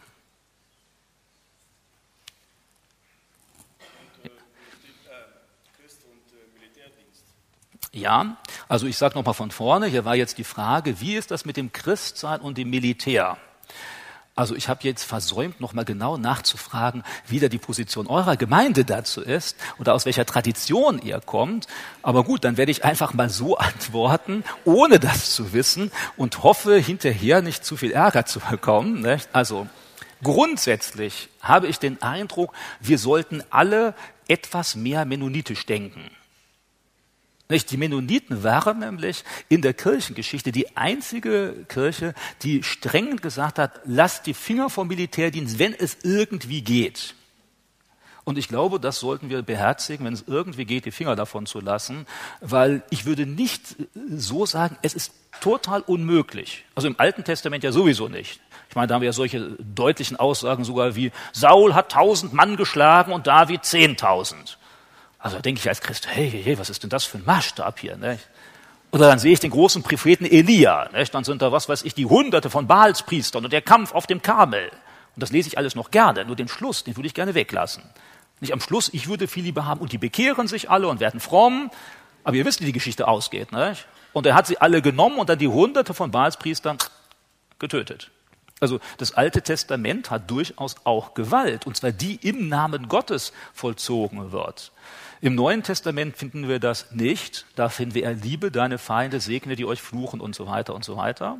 Wobei, wir haben gerade in Römer 13 gelesen, die Obrigkeit hat ihr Schwert nicht umsonst. Gott will keinen pazifistischen Staat, weil das nie funktioniert. Der Staat muss Macht haben durch Polizei und durch Militär, sonst werden die anderen Bösen kommen und werden sich dem Staat aneignen. Ein Staat kann nicht überleben ohne Militär und ohne Polizei. Das ist eine Realität, die wird in der Bibel auch nicht geleugnet. Aber ich würde sagen, wenn wir nicht müssen, äh, also ich würde auch vielfach sagen, gibt es nicht bessere Möglichkeiten, als sein Leben lang zu lernen, andere Menschen umzubringen? Weil wenn du beim Militär bist, das lernst du ja. Das ist dann deine Profession. Wie kann ich effektiv andere Menschen umbringen? Und da würde ich sagen, ja, es gibt vielleicht sinnvollere Sachen, die wir einsetzen können. Aber es gibt bestimmt auch manche, die dann vielleicht trotzdem berufen werden. Also Polizei ist ja noch was anderes. Also ich habe mit ein paar Leuten zu tun gehabt, zum Beispiel mit einer Kommissarin, die war in der Freizeit, wusste ich erst gar nicht, erzählte sie mir, sie arbeitet bei der Polizei und sie ist dann hinterher erst zum Glauben gekommen. Aber sie sagt jetzt, sie kann das ganz toll nutzen bei Gott. Sie ist nämlich insbesondere so bei jugendlichen Straftätern. Und dann müssen die erstmal kommen und dann wird da auf verhört und dann werden hinter Strafen zugesprochen. Und sie sagt, dann hat sie in seinem Zimmer einen großen Kalender mit einem Bibelspruch und jedes Mal versucht sie in den Gesprächen den Jugendlichen was vom Glauben weiterzugeben. Das ist ja super. Das sind gerade Leute, die es brauchen, nicht? die gescheitert sind durch irgendwas und jetzt bekommen sie nicht nur eine staatliche Strafe, sondern sie bekommen eine Chance zu sehen, oh, da wäre vielleicht eine Veränderungsmöglichkeit. Also man kann das ja zum Guten ausschöpfen. Und das geht bei einem Polizisten noch eher, denn der ist ja nicht wie in irgendeinem Krimi, dass der dauernd rumschießt. Nicht? Also ich habe die auch gefragt, die hat noch nie geschossen, also außer auf dem Schießstand, aber noch kein Erschossen und so weiter. ist ja meistens nicht so glücklicherweise. Da sind wir noch etwas anders als in den USA. Da wird dann viel mehr wirklich geschossen, aber in Deutschland ja weniger. Und da würde ich sagen, das kann man machen, wenn man weiß, dass man von Gott dahin berufen ist. Wenn man das nur tut, weil man viele Krimis gesehen hat, dann würde ich sagen, nee, dann lass lieber die Finger davon, such dir einen ordentlichen anderen Beruf. Aber wenn du merkst, Gott hat dich dazu berufen, weil du dann hoffentlich anderen helfen kannst. Aber Militär, also da würde ich sagen, braucht man schon einen ganz deutlichen Ruf. Und da ist ja schön, dass wir in Deutschland nicht dazu gezwungen werden. Manche andere Staaten wirst du gezwungen und in Deutschland kannst du ja freiwillig. Und dann kann ich sagen, man kann auch freiwillig Nein dazu sagen. Also hier würde ich sagen, lieber ein bisschen mennonitischer. Also falls ihr keine seid, nicht, aber in der Hinsicht kann man das etwas mennonitischer machen, lieber sagen, lasst da die Finger von, lieber friedlich als Christen umgehen, als sich irgendwo reinziehen zu lassen. In der Vergangenheit ganz häufig haben Christen Gewalt befürwortet, weil sie gedacht haben, es sei eine gerechte Sache und im Abstand von Jahrzehnten und Jahrhunderten müssen wir sagen, fast immer war es falsch. Denkt an solche Sachen mit den Kreuzzügen zum Beispiel. Oder nach der Reformation, die gut begonnen hat. Und dann war der Dreißigjährige Krieg so viel tausend Menschen gestorben und dann am Ende, da können wir ja nicht sagen, naja, weil es jetzt für den richtigen Glauben war, ist es gerechtfertigt, da Tausende von Menschen umzubringen. Das ist auch irgendwie nicht in Ordnung. Und da besser da die Finger von lassen und sagen, Gott, wir beten und wir hoffen, dass der Staat seinen Job gut macht. Und äh, wenn wir gezwungen werden, dann müssen wir doch anders überlegen. Aber wir werden in Deutschland nicht gezwungen. Deshalb würde ich sagen, tendenziell eher lassen wir mal die Finger davon. In Polizei würde ich etwas anders einordnen, denn der Polizist lernt nicht in erster Linie Panzer fahren, Raketen abschießen oder sonst etwas. Der Polizist lernt ganz, ganz viel, wie geht man mit Menschen um und wie schlichtet man Streit und all solche Sachen. Und das ist ja durchaus auch was Gutes. Also da darf man sich, wie gesagt, nicht von Fernsehbeiträgen leiten lassen. Da wird dann immer mehr Gewalt und Action und sonst was mit drin, aber das ist ja nicht die Realität des normalen Polizisten in seinem Alltag. Ja, noch eine Frage, was jetzt Politik und Christsein angeht.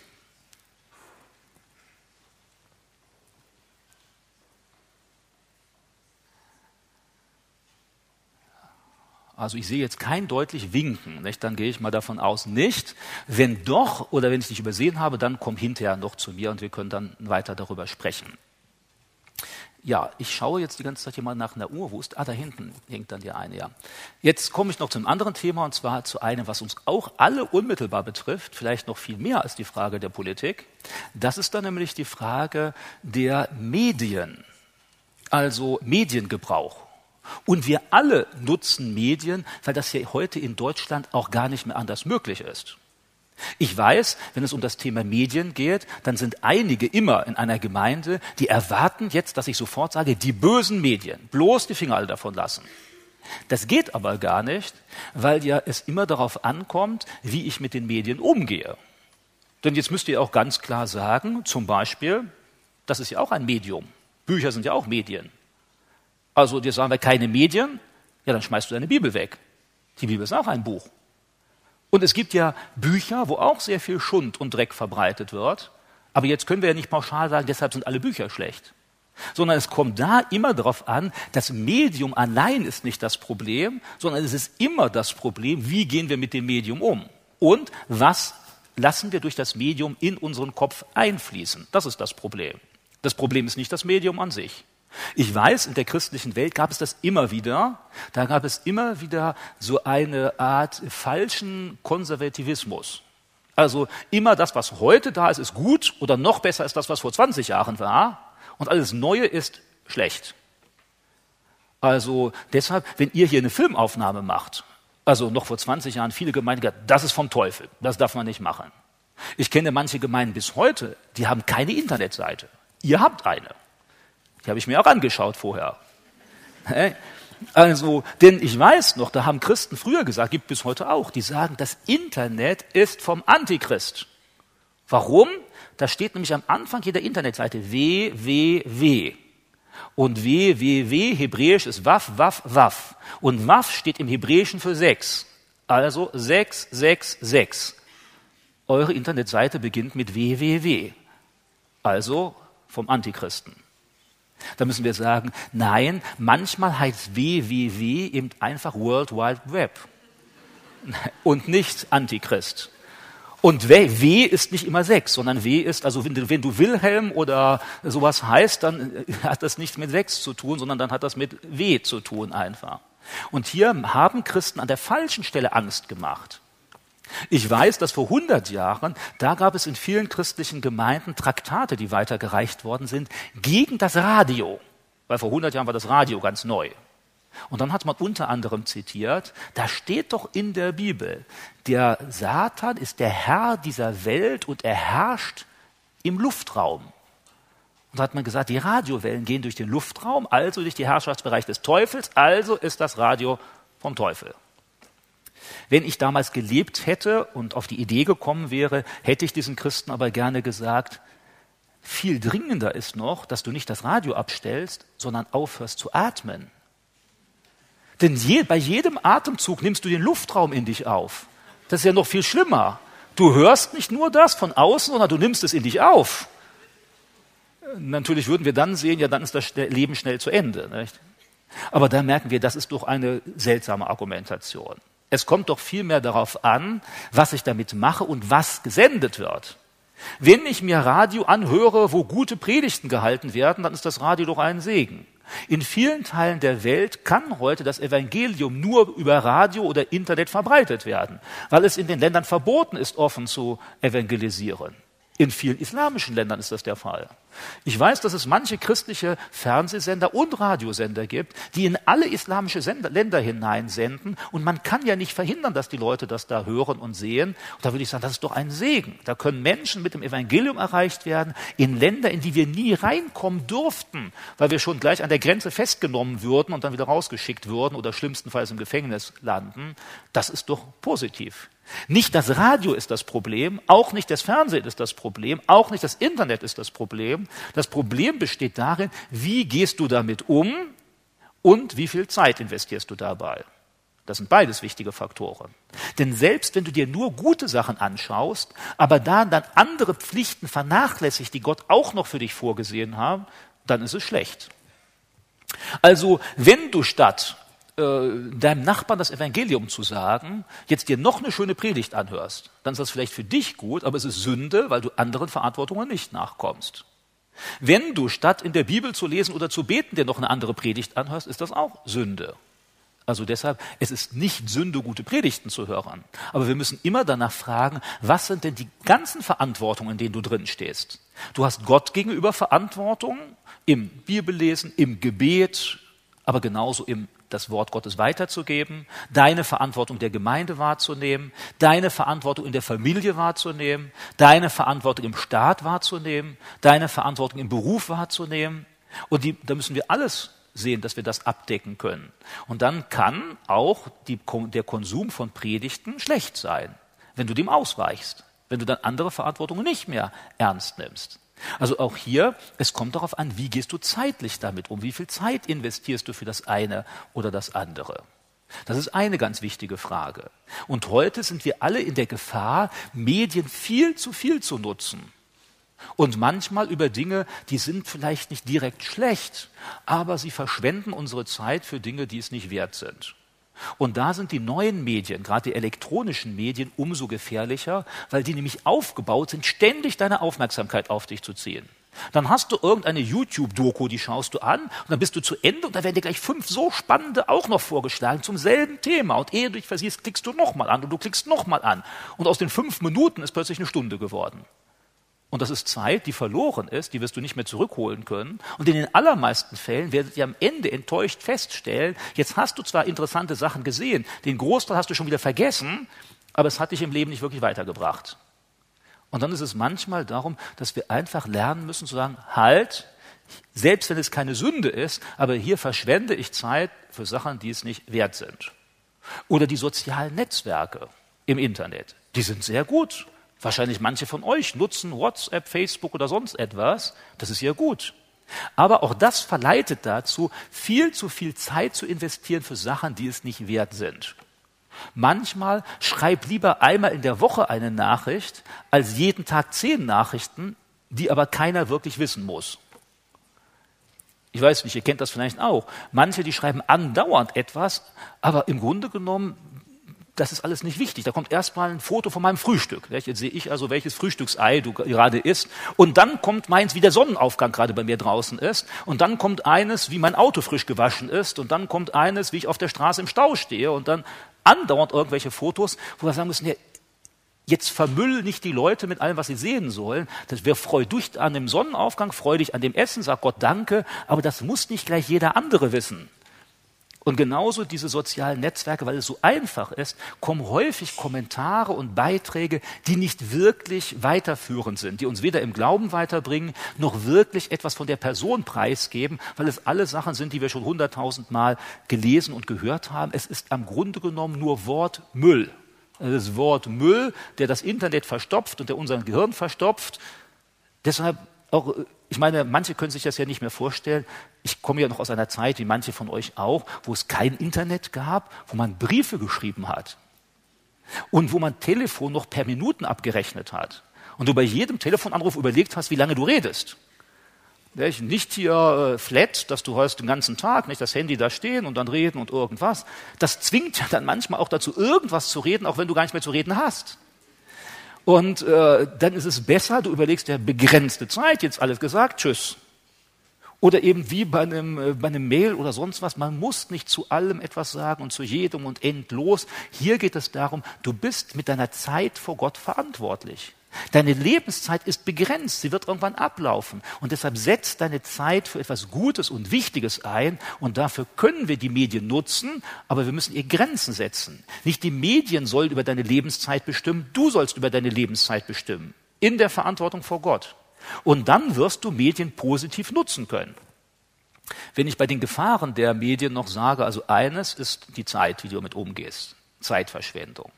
Das andere ist, du musst auch im im äh, Umgang mit den Medien so handeln, wie du als Christ im Alltag handeln würdest. Ich kenne leider auch viele Christen, die im Internet, weil es ja viel leichter ist, plötzlich vollkommen ausfallend werden und rumschimpfen. Also, und zwar, weil sie ja keiner erkennt. Du kannst ja unter irgendeinem Nickname, nennt man das, nicht? Also irgendein Name, äh, Sonnenstudio 123 oder äh, tja, was hier, Nelke, so und so, und kannst du irgendwas posten, dann erkennt das ja keiner. Also ich hatte dann eine Situation, da hatte mich im Internet jemand ganz übel beschimpft. Und ich komme später in der Gemeinde, dann sagt der Gemeindeleiter, äh, wüsstest du übrigens, dass der, der da so rumgeschimpft hat, ist bei uns Gemeindeglied. Nur der postet immer unter einem anderen Namen. Das ist nicht ein echter Name. Und dann muss ich sagen, ist ja peinlich. In der Gemeinde tut er lieb und fromm und sobald er im Internet ist, dann verändert sich sein Aussehen, er bekommt grimmige Augen, leuchtende Augen. Und dann geht er auf alle los. Nee, so sollte das nicht sein. Wie sagt Jesus, dein Ja sei ein Ja, dein Nein sei ein Nein. Du sollst auch im Internet ehrlich sein. Du sollst die Wahrheit sagen. Und das tun viele Christen auch nicht. Viele Christen lügen im Internet über alles Mögliche. Manchmal kann man auch dadurch lügen, indem man Nachrichten weitergibt, ohne sie geprüft zu haben. Denn wenn du sie weitergibst, bist du dafür verantwortlich. Du kannst nicht sagen, ja, das hat irgendjemand anders, hat das so gemacht. Ich bekomme regelmäßig E-Mails zugeschickt, dass ich sie doch verbreiten soll. Und weil ich das nicht tue, ohne sie zu prüfen, überprüfe ich sie. Und immer wieder muss ich dem lieben Bruder oder der lieben Schwester schreiben, sagen, hey, was du da weitergeschickt hast, ist vollkommen falsch. Also eine letzte Sache, eine Sache vor relativ kurzer Zeit, war dann beispielsweise, da schickt mir einer, Michael, du musst davor warnen. Der Papst ist in Istanbul aufgetreten und der hat gesagt, wir müssen jetzt zu dem islamischen Allah beten. Das, ist immerhin, das wäre ja schon drastisch, nicht? Ich recherchiere, das komme dem nach und stelle als erstes fest, die Bilder, die da genannt sind, die sind von einem Besuch des Papstes von vor zwei Jahre früher. Das ist ja gar nicht zu dem Zeitpunkt, wo das geschrieben ist.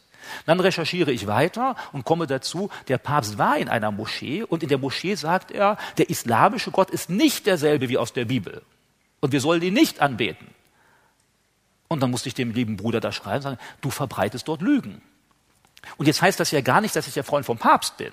Also ich sage deutlich, ich finde die Lehre der katholischen Kirche falsch. Aber auch bei unseren Gegnern sollten wir bei der Wahrheit bleiben. Also wenn Jesus die Pharisäer äh, verurteilt, dann unterschiebt er ihnen keine Lügen, sondern er kritisiert sie an der Stelle, wo sie falsch liegen. Und genauso, wenn ich etwas Kritisches zur katholischen Kirche sage, dann sage ich das, was sie wirklich falsch machen und nicht erfinde ich noch dazu Sachen, um das Ganze noch schlimmer zu darstellen zu lassen. Und dafür sind wir verantwortlich. Wenn wir Lügen weitergeben, dann sind wir verantwortlich auch für diese Lügen. Und wir werden einmal vor Gott darüber Verantwortung ablegen müssen für jedes Wort, was wir gesprochen oder geschrieben haben, wenn es falsch ist. Und so erlebe ich das immer wieder. Oder ein anderer Christ schickt mir dann weiter so eine Präsentation, nicht so schöne Bilder mit Bibeltexten dabei und unten ist dann eine äh, so eine Adresse, so eine Internetadresse. Ja, und dann klicke ich diese Internetadresse an und plötzlich bin ich auf einer pornografischen Seite. Ja, warum? Der hat irgendwas weitergeschickt, was weiß ich, woher das hat und hat nicht mal überprüft, welche Links er da weiterschickt. Da muss ich sagen, das ist ja schlimm. Da muss ich ihm auch zurückschreiben und sagen, also was hast du denn da verbreitet? Was ist denn das für ein Unsinn? Und dann sagt er, oh ja, tut mir leid, habe ich nicht überprüft. Ja, ich, wenn du es weiterschickst, musst du es darüber prüfen. Also das heißt, im Internet findet ihr sehr, sehr viel Information und manche Sachen sehen auf den ersten Blick gut aus, sind es aber im Detail nicht. Wenn du etwas weitergibst, dann musst du dir das genau überlegen, was du schreibst als Kommentar. Und es soll geleitet sein von der Wahrheit der Bibel, von der Liebe zu den Menschen. Es soll, kann auch Kritik sein, aber da muss sie deutlich biblisch begründet sein und wahrhaftig sein und nicht irgendwas Erfundenes sein. Also auch hier gilt es, Christen sollten dort so reagieren. Christen sollten auch nicht übertrieben reagieren, gerade bei Beiträgen im Internet. Wenn ihr das kennt, da wird häufig ganz stark übertrieben. Also das ist dann so, entweder ist etwas super, super, super, super mit zehn Ausrufungszeichen und Smileys dahinter, oder es ist schlimm, schlimm, schlimm.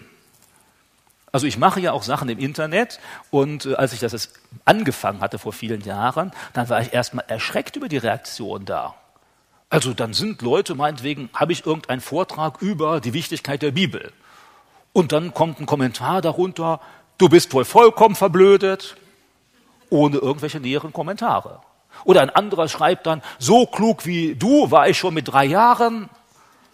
Also soll jetzt auch heißen, aha, also eben keine Ahnung. Ja, und dann immer wieder am Anfang habe ich den Leuten zurückgeschrieben, dann ich, ja, was genau gefällt Ihnen denn nicht an dem, was ich gesagt habe? Dann kam meistens die nächste Schimpftirade da heraus, aber vernünftige Gründe kamen so gut wie nie. Und dann habe ich mit der Zeit gelernt, ja, so läuft das heute im Internet. Und wenn ein Ungläubiger das so macht, kann ich ja sagen, gut, dann ist das halt so, er muss das ja auch vor Gott entscheiden. Schlimm finde ich, wenn Gläubige genauso reagieren. Und das gibt es manchmal eben auch dass Gläubige sich entweder provozieren lassen oder meinen, indem sie jetzt ganz besonders heftig etwas schreiben, dass das mehr bewirken würde. Nein, wir sollen deutlich und wahrhaftig bleiben und in Liebe Menschen begegnen, was nicht heißt, dass wir nicht eine Wahrheit auch deutlich ausdrücken sollen. Aber bitte freundlich. Der Mensch muss das verstehen, aber es hilft nicht, wenn wir jemanden beschimpfen oder erniedrigen oder so etwas. Also wir sollten im Internet auch genauso dastehen, dass wenn jemand weiß, du bist Christ und Mitglied dieser Gemeinde, dass das nicht plötzlich peinlich ist und dir die Schamröte ins Gesicht treibt. Und wenn das nicht mehr passiert, wenn du rumschimpfst, dann ist es umso schlimmer. Ich hoffe, dass es wenigstens dir dann auch peinlich ist und dass du hinter um Vergebung bittest. Wir können im Internet eben auch da äh, sündigen. Und wir können natürlich auch sündigen, weil die Sünde im Internet viel näher liegt als in der Realität. Eine ganz problematische Sache ist ja, dass beispielsweise sexuelle Sünden wie Pornografie und so weiter im Internet so leicht zugänglich ist, weil nur ein Klick an irgendwohin und du bist schon auf einer vollkommen falschen Linie. Äh, früher gab es das natürlich auch, das gab es in Büchern und was weiß ich, nur es war schwieriger zugänglich. Man ist nicht direkt damit konfrontiert worden. Und Statistiken sagen uns heute, dass etwa 80 Prozent aller jugendlichen Männer äh, Pornografie äh, konsumieren. Und ich weiß durch seelsorgerliche Gespräche in christlichen Gemeinden, das betrifft nicht nur die Ungläubigen. Das betrifft eben auch gläubige Männer. Und nicht nur Jugendliche, auch Erwachsene. Und da ist natürlich eine Sache, da können wir in Sünde fallen, weil es so leicht zugänglich ist. Und da brauchen wir dann gegenseitige Unterstützung, Gebet füreinander. Wer das nicht alleine schafft, der soll sich einen guten Freund äh, suchen, der ihn dann immer wieder daran erinnert, der für ihn betet oder dem man dann auch mal das Passwort für den eigenen Computer gibt, dass er dann uns, äh, dass er dann ermutigt, zu sagen, macht das nicht, kämpft dagegen, weil Sünde ist eben Sünde, auch im Internet. Und dann sollten wir die Finger davon lassen.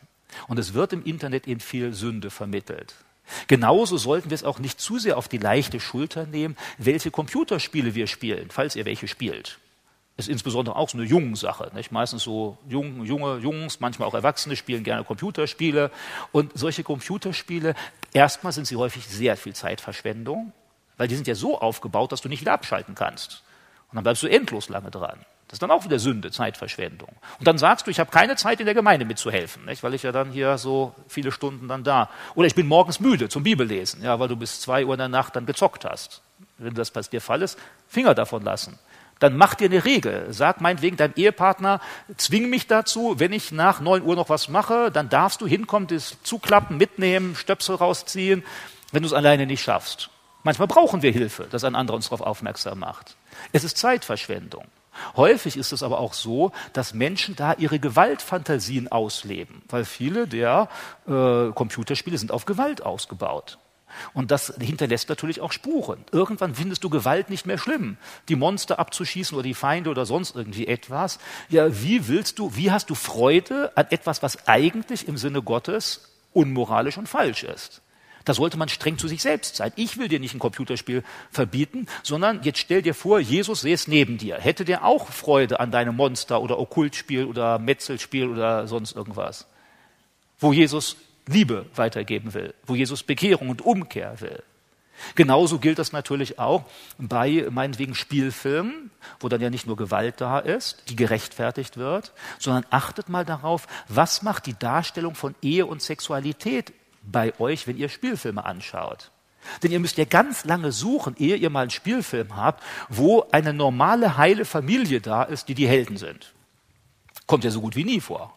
Wenn ihr irgendwelche Spiele anschaut, irgendwelche Computer, also irgendwelche Filme anschaut, das ist immer so, entweder der Mann bringt die Frau um, die Frau bringt den Mann um, oder die Frau ist untreu, oder der Mann ist untreu, oder beide sind untreu, oder keiner heiratet.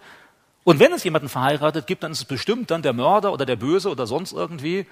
Die Guten fast nie. Die Guten sind unmoralisch. Und ich kenne ganz viele Christen, die schauen sich diese Filme an und dann rede ich mit ihnen und plötzlich merken sie, sie übertragen das dann doch auf ihren Alltag. Plötzlich fangen sie an zu entschuldigen. Ja, aber ach, in dem Fall, da ist das doch verständlich. Und plötzlich gilt nicht mehr normative Ethik aus der Bibel, sondern weil das so emotional so schön aufgemacht ist in dem Spielfilm. Also ich erinnere mich, dass wir vor vielen Jahren hatten meine Frau und ich da eine Diskussion, als der Film Titanic neu herausgekommen ist. Kennt ihr ja vielleicht, ne? so die eine oder andere. Das war ja hier dann die großen Helden, der Leonardo DiCaprio und die Kate Winslet, die da die Helden gespielt haben. Nicht? Manche kennen diese Szene, wo sie mit ausgebreiteten Armen vorne auf der Titanic steht und so etwas. Ne? Ja, und jetzt, wer den Film sieht, der denkt erstmal, was für eine romantische Liebesgeschichte. Und das ist ja nicht mal ein schlimmer Film. Das ist ja ein Film, der ist, was weiß ich, ab zwölf Jahren oder so freigegeben. Aber wenn ihr das mal genau aus christlicher Perspektive anseht, dann müsst ihr sagen, der ist ja ganz schlimm, der Film. Denn erst einmal diese Case Winslet in dem Film, die ist ja verlobt. In der Bibel steht, wenn du verlobt bist, bist du wie verheiratet. Und was macht sie in dem Film? Sie bricht dann diese Beziehung. Und dann geht sie noch mit so einem gottlosen Typen da. Also, ich meine, ich hatte mich auch richtig geärgert in dem Film. Und als ich dann noch später, und als ich dann noch später gesehen habe, alle Frauen lieben Leonardo, stand dann irgendwo in der Zeitung. Dann habe ich meine Frau auch gefragt, liebst du auch Leonardo? Ja. Und dann hat sie die richtige Antwort gegeben. Nein, ich liebe nur dich. Ja, das war doch gut. Da habe ich mich gefreut wieder. Die Sache war zumindest klar. Ja, aber der Leonardo dort im Film, das war ja so ein Glücksritter. Wenn ihr die Geschichte kennt, der verdient das Geld für die Überfahrt, im Glücksspiel gewinnt er das. Was macht er dann in dem Film? Ja, der feiert unten im Bauch des Schiffes, betrinkt sich, tanzt gleich mit der Kate und dann wird noch so geschneit, dann malt er sie noch nackt. Steht auch an dem Film. Der Film für ab zwölf, nicht? Alles unmoralisch. Würdet ihr bei eurer Tochter zustimmen, wenn die einen Typen kennenlernt, zuerst mit dem Party macht, sich betrinkt und nachher sich nackt vor ihm auszieht? Ist das moralisch ein Vorbild für unser Leben? Aber die Geschichte ist so aufgebaut, dass man sagt, ah, was für eine schöne Geschichte. Ah, und die lieben sich. Nein, die hätten auch nie eine Zukunft. Es ist gut, dass der Jack stirbt und ertrinkt. Ja. Ja, stellt euch doch diesen Kerl mal vor. Was würde der wohl 20 Jahre später tun, wenn er drei Kinder hat, in einer engen Wohnung in New York ist und nichts mehr mit Tanzen ist und nichts mehr mit Glücksspiel ist? Ja, dann plötzlich wäre das ganz anders. Nicht? Im Film muss der sterben. So, damit das noch hinterher nochmal so, ah, wie schön wäre es. Also hier sind insbesondere die Frauen gefragt, weil Frauen mögen solche Liebesgeschichten. Ja? Ah, wenn der Prinz kommt, der mir alle Träume von den Augen abliest und immer nur um mir ist und ständig nur lieb und nett ist und Geschenke macht. Ne? Nee, nee, denk daran, in der Realität sind diese Prinzen nicht da. Und äh, äh, besser, du hast einen realen Mann als einen Traumprinzen, der so ein verkappter Betrüger ist wie der da hier. Ne? Also ihr merkt schon, ich mag den nicht dort. Ne? Ja. Aber danach, danach haben wir dann auch entschieden, nee, also wir schauen gar nicht mehr solche Filme an. Nicht? Also nee, das ist ja, weil, wenn man die immer wieder anschaut und du hast dann plötzlich Sympathie für diejenigen, die sündigen, dann ist das nicht mehr, dass deine, deine Einstellung zur Ethik wird dann nicht mehr durch die Bibel bestimmt, sondern sie wird durch deine Sympathie bestimmt. Und genauso sind solche Filme aufgemacht. Und ganz viele Christen entscheiden heute mehr nach dem Bauchgefühl. Dann erlebe ich Christen, gerade jetzt letzte Woche noch in einer Gemeinde, dann sagt mir jemand, naja, ich weiß ja, Scheidung ist falsch und Wiederheirat auch, aber da ist ein junger Bruder bei uns in der Gemeinde. Da ist die Frau weggelaufen und der ist hier 25. Also das kann doch nicht sein, dass Gott jetzt verlangt, dass er immer ledig bleibt. Also hier muss doch eine Ausnahme geben.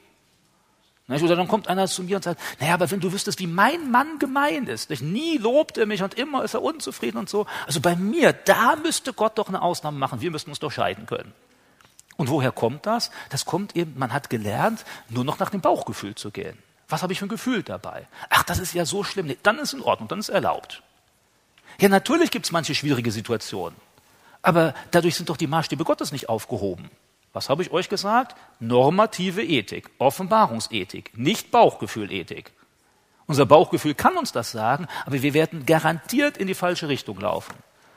Ja, ist dann beispielsweise, der in einem Slum in Manila lebt, ganz arm ist, ist für diese Leute der Diebstahl erlaubt, weil sie sonst hungern. Ja? Also, ab einem bestimmten Einkommen darf man stehlen. Und äh, ab, äh, ab, wenn die Frau zu häufig zickig ist, dann darf man auch sich scheiden lassen. Und wenn der Mann zu selten das Essen lobt, darf man sich auch scheiden lassen. Oder wie? Nein, die Bibel sagt, du sagst gar nicht. Und dann müsst ihr die, äh, wenn dann Sünde ist im Leben, dann muss man die äh, natürlich aufheben. Wenn der, die Frau äh, nur zickig ist und wenn der Mann nicht freundlich ist, ja, dann muss da Veränderung sein. Das soll ja nicht so bleiben. Das muss verändert werden. Aber dann müssen wir an der Veränderung arbeiten und nicht dem Problem aus dem Weg gehen, indem wir uns trennen. Aber genau das ist das, was uns tausendfach in den Medien vor Augen geführt werden. Und glaubt nicht, dass das an uns vorbeigeht. Ich erlebe immer mehr Christen, auch junge Christen, die leben nach den Maßstäben und denken und empfinden nach den Maßstäben, die sie in der Welt vorgelebt bekommen und vorgezeigt bekommen. Und da müssen wir sagen, dann setzt euch diesen Einflüssen nicht aus, denn diese Einflüsse sind vielleicht mal ein schöner Abend und eine schöne Geschichte, aber sie werden sich bei euch festsetzen und nicht nur der eine Film, sondern der zweite und der zehnte und der hundertste. Und irgendwann ist das Muster so tief im Kopf, dass es unser Verhalten mehr bestimmt als das, was wir von der Bibel wissen, was richtig und was falsch ist. Also von daher, wir müssen auch auf die Inhalte achten. Glauben kommt in den großen Medien unserer Zeit gar nicht mehr vor. Und wenn, dann kommt er vor höchstens noch als Sekte oder dass dann irgendwie sagt, alles ist gleich und wir müssen doch uns alle akzeptieren, gar nicht mehr, wie die Bibel uns das sagt. Das heißt, Glaube in den großen Medien Heute Morgen noch nach einer Predigt kam da eine Frau auf mich zu und sagte, ja, eben, Herr Kotschnich, was meinen Sie so bei Bibel TV? Kann man denn das anschauen oder nicht? Und dann sprachen wir darüber. Da habe ich ihr gesagt, naja, Bibel TV, da hast du alles. Da hast du mal eine gute Predigt und danach ist der katholische Priester, der sagt, wie toll ist die Errettung durch die Kindertaufe und das Abend, diese Eucharistiefeier. Also, wenn du hinterher gar nicht mehr wissen willst, was richtig und was falsch ist, ja, dann musst du dir nur jeden Tag Bibel TV anschauen. Da hast du alles von krass charismatisch bis bibeltreu, von katholisch bis evangelisch und orthodox und politisch und nicht politisch und, ja, weil da gibt's gar keine Linie. Da hast du alles Mögliche. Da hast du plötzlich Erfolgschristentum, nicht? Und jeder hört dann das, was er gerne hören will, aber am Ende kommst du im Glauben nicht weiter, sondern du wirst hinterher nur immer verwirrter. Also deshalb such dir genau aus, was du dir anschaust. Dann können Medien hilfreich sein. Aber wenn man nur alles sich anhört, was irgendwie gut klingt, ja, das wird uns nur in die Irre führen. Und nicht jeder, der fromm redet, ist auch fromm. Es gibt im Internet die schlimmsten Sektierer, die ihre Sachen verbreiten. Und dann musst du als Christ kritisch zuhören, genau zuhören, genau überprüfen, stimmt das? Nicht jeder, der Bibelverse zitiert, ist ein Mann Gottes. Lesen wir doch auch bei Jesus, der sagt, am Ende der Zeiten werden manche auf mich zukommen und sagen, Herr, Herr, haben wir nicht in deinem Namen und Jesus wird gesagt, ich kenne euch nicht. Denken wir daran, dass es die Zeugen Jehovas gibt. Die führen wahrscheinlich mehr die Bibel im Mund als du und ich. Fast auch nach jedem ihrer Sätze im Wachturm steht dann auch ein Bibelvers. Aber ist das wirklich biblisch, was sie sagen? Nein. weil sie eben ihre Lehrbrille auf der Nase haben, mit der sie die Bibel verfälschen. Und Jesus dann plötzlich nicht mehr Gott sein darf und dann bestimmte Dinge verboten werden, die gar nicht in der Bibel verboten werden und du zu Gott nur noch Jehova sagen darfst und so weiter und so weiter. Wir müssen genau die Bibel kennen, um entscheiden zu können und zu wissen, ist das richtig oder falsch. Und nicht nur einfach hören, wird da häufig die Bibel erwähnt, sondern wir müssen sehen, ist das wirklich, was Jesus sagt? Ist das wirklich im Zusammenhang auch, was in der Bibel steht? Sonst werden wir auch im frommen Bereich verführt durch das, was wir in der Bibel, was wir in den Medien mitbekommen können. Ja, ich möchte euch jetzt noch äh, am Ende dieses Teils mit ein paar positiven Sachen abschließen. Und zwar mit positiven, wozu kannst du den Medien nutzen, dass sie dich bereichern? Und da ist als erstes, Medien sind heute super toll, weil du viele Informationen ganz schnell zugänglich bekommen kannst. Also willst du heute wissen, was ist die Postleitzahl von Neuwied? Ja, da musst du nicht lange nachsuchen, gibst du eher bei deinem Handy an und zack, innerhalb, also manche haben dann ja schon Alexa nicht auf ihrem, also ihr wisst ja diese Stimme, nicht? Dann brauchst du nicht mal mehr eingeben. Dann fragst du nur Alexa, Postleitzahl von Neuwied und dann tak, tak, tak, tak, kommt die Antwort, nicht? Das ist ja genial. Also bei ganz vielen Sachen, ich komme oft ganz schnell zu Informationen im Internet, das ist eine tolle Sache, die wir nutzen können. Eine ganz tolle Sache, die wir nutzen können, habe ich jetzt erlebt. So Anfang des Jahres sind wir umgezogen. Also nicht weit, zehn Kilometer weiter. Aber da gab es dann eben viel wieder neu einzurichten. Unter anderem wollte meine Frau dann im Badezimmer neue Haken haben an der Wand. Sind wir im Baumarkt gefahren, die hatten fünf, sechs verschiedene Haken, keine gefiel meiner Frau. Ja, ich hätte ja gesagt, ist ja egal, irgendwelche nehmen wir, nicht? aber nein, hat gefielen ihr nicht. Und dann sind wir danach ins Internet gegangen, nicht, zu eBay, und da waren plötzlich hunderte von Haken. Und dann hat sie genau die gefunden, die ihr richtig gut gefallen haben und die waren noch viel günstiger als im Baumarkt. Ja, wir sagen, das ist doch super. Oder die meisten unserer Möbel, die haben wir über eBay Kleinanzeigen gekauft, gebrauchte. Wo wir sagen, warum so viel Geld ausgeben für Möbel, können wir gebrauchte kaufen, haben häufig sogar noch nette Leute kennengelernt, manchmal sogar noch Glaubensgespräche geführt mit den Leuten, von denen wir ein Bett gekauft haben oder einen Tisch. Manchmal haben wir sogar Christen getroffen. Ich erinnere mich, haben wir Stühle für unser Esszimmer gekauft und dann kamen wir ins Gespräch, dachten wir, wo ich mir die Wohnung angeschaut habe, ach, die sind bestimmt gläubig.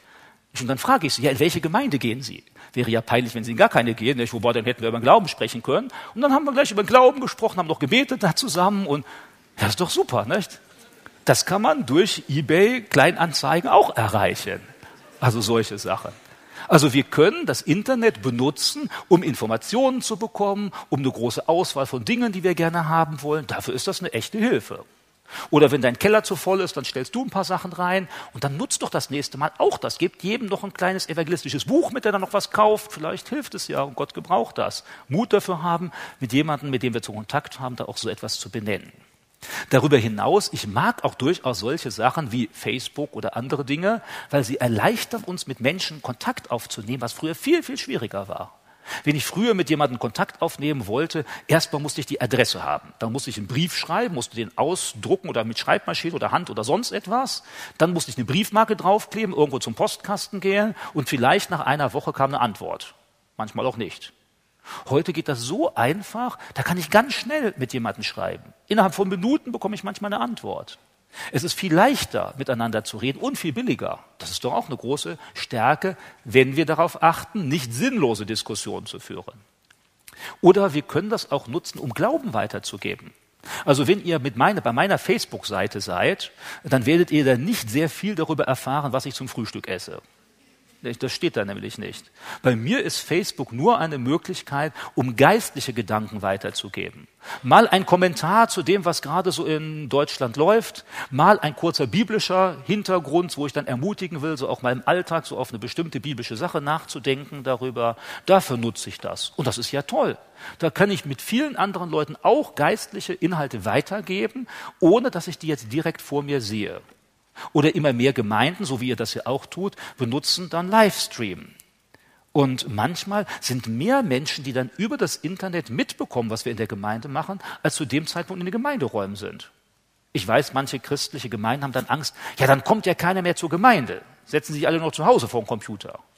Die meisten Gemeinden, die ich kenne, die bibeltreu sind, die haben das Problem gar nicht. Weil es ja doch viel besser ist, da zu sein, selbst mitzuhören, selbst mitzureden, die Geschwister zu treffen. Aber welch eine Chance ist das zum Beispiel, bei uns in der Gemeinde hatten wir jemanden, der war für zwei Jahre von seiner Firma nach China geschickt worden. Das zum Aufbau einer neuen Zweigfirma. Ja, der hatte zwar auch dort vor Ort eine Gemeinde, eine englischsprachige, aber der hat jeden unserer Gottesdienste mitverfolgt und gesagt, oh, wenigstens so einmal in der Woche bin ich dann auch noch bei euch nicht? und sehe das dann mit und schaue mir das an. Oder was ist mit dem, der so krank ist, dass er nicht zur Gemeinde kommen kann? Oder der im Krankenhaus liegt? Oder der gerade da arbeiten muss, obwohl er das nicht will am Sonntagmorgen? Das ist doch eine ganz tolle Möglichkeit, die wir nutzen können. Und das sollten wir tun. Viele unserer Schüler an der Bibelschule, wenn sie so Routinearbeiten machen, wie jetzt letzte Woche, Laubhaken, ich war viele draußen Laubhaken, weil das alles runterkommt, dann viele sind mit Lautsprechern im Ohr nicht, und hören sich da eine Predigt an. Das ist doch super. Man würde heute sprechen von Synergieeffekten. Also Synergie, du machst zwei Sachen gleichzeitig.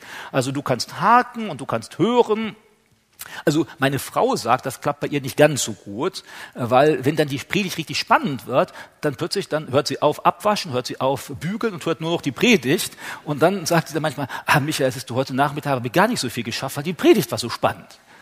Ja, und dann bin ich ja auch äh, nicht irgendwie richtig böse, nicht? weil ich mir denke, ach, Predigt ist viel wichtiger als die gebügelte Wäsche. Nicht? Gut, hast du dir dafür Zeit genommen, alles in Ordnung. Und, aber manche können das auch parallel tun. Nicht? Also dann bügeln und äh, Predigt hören oder Bibeltext hören. Das ist doch super, das ist ganz toll.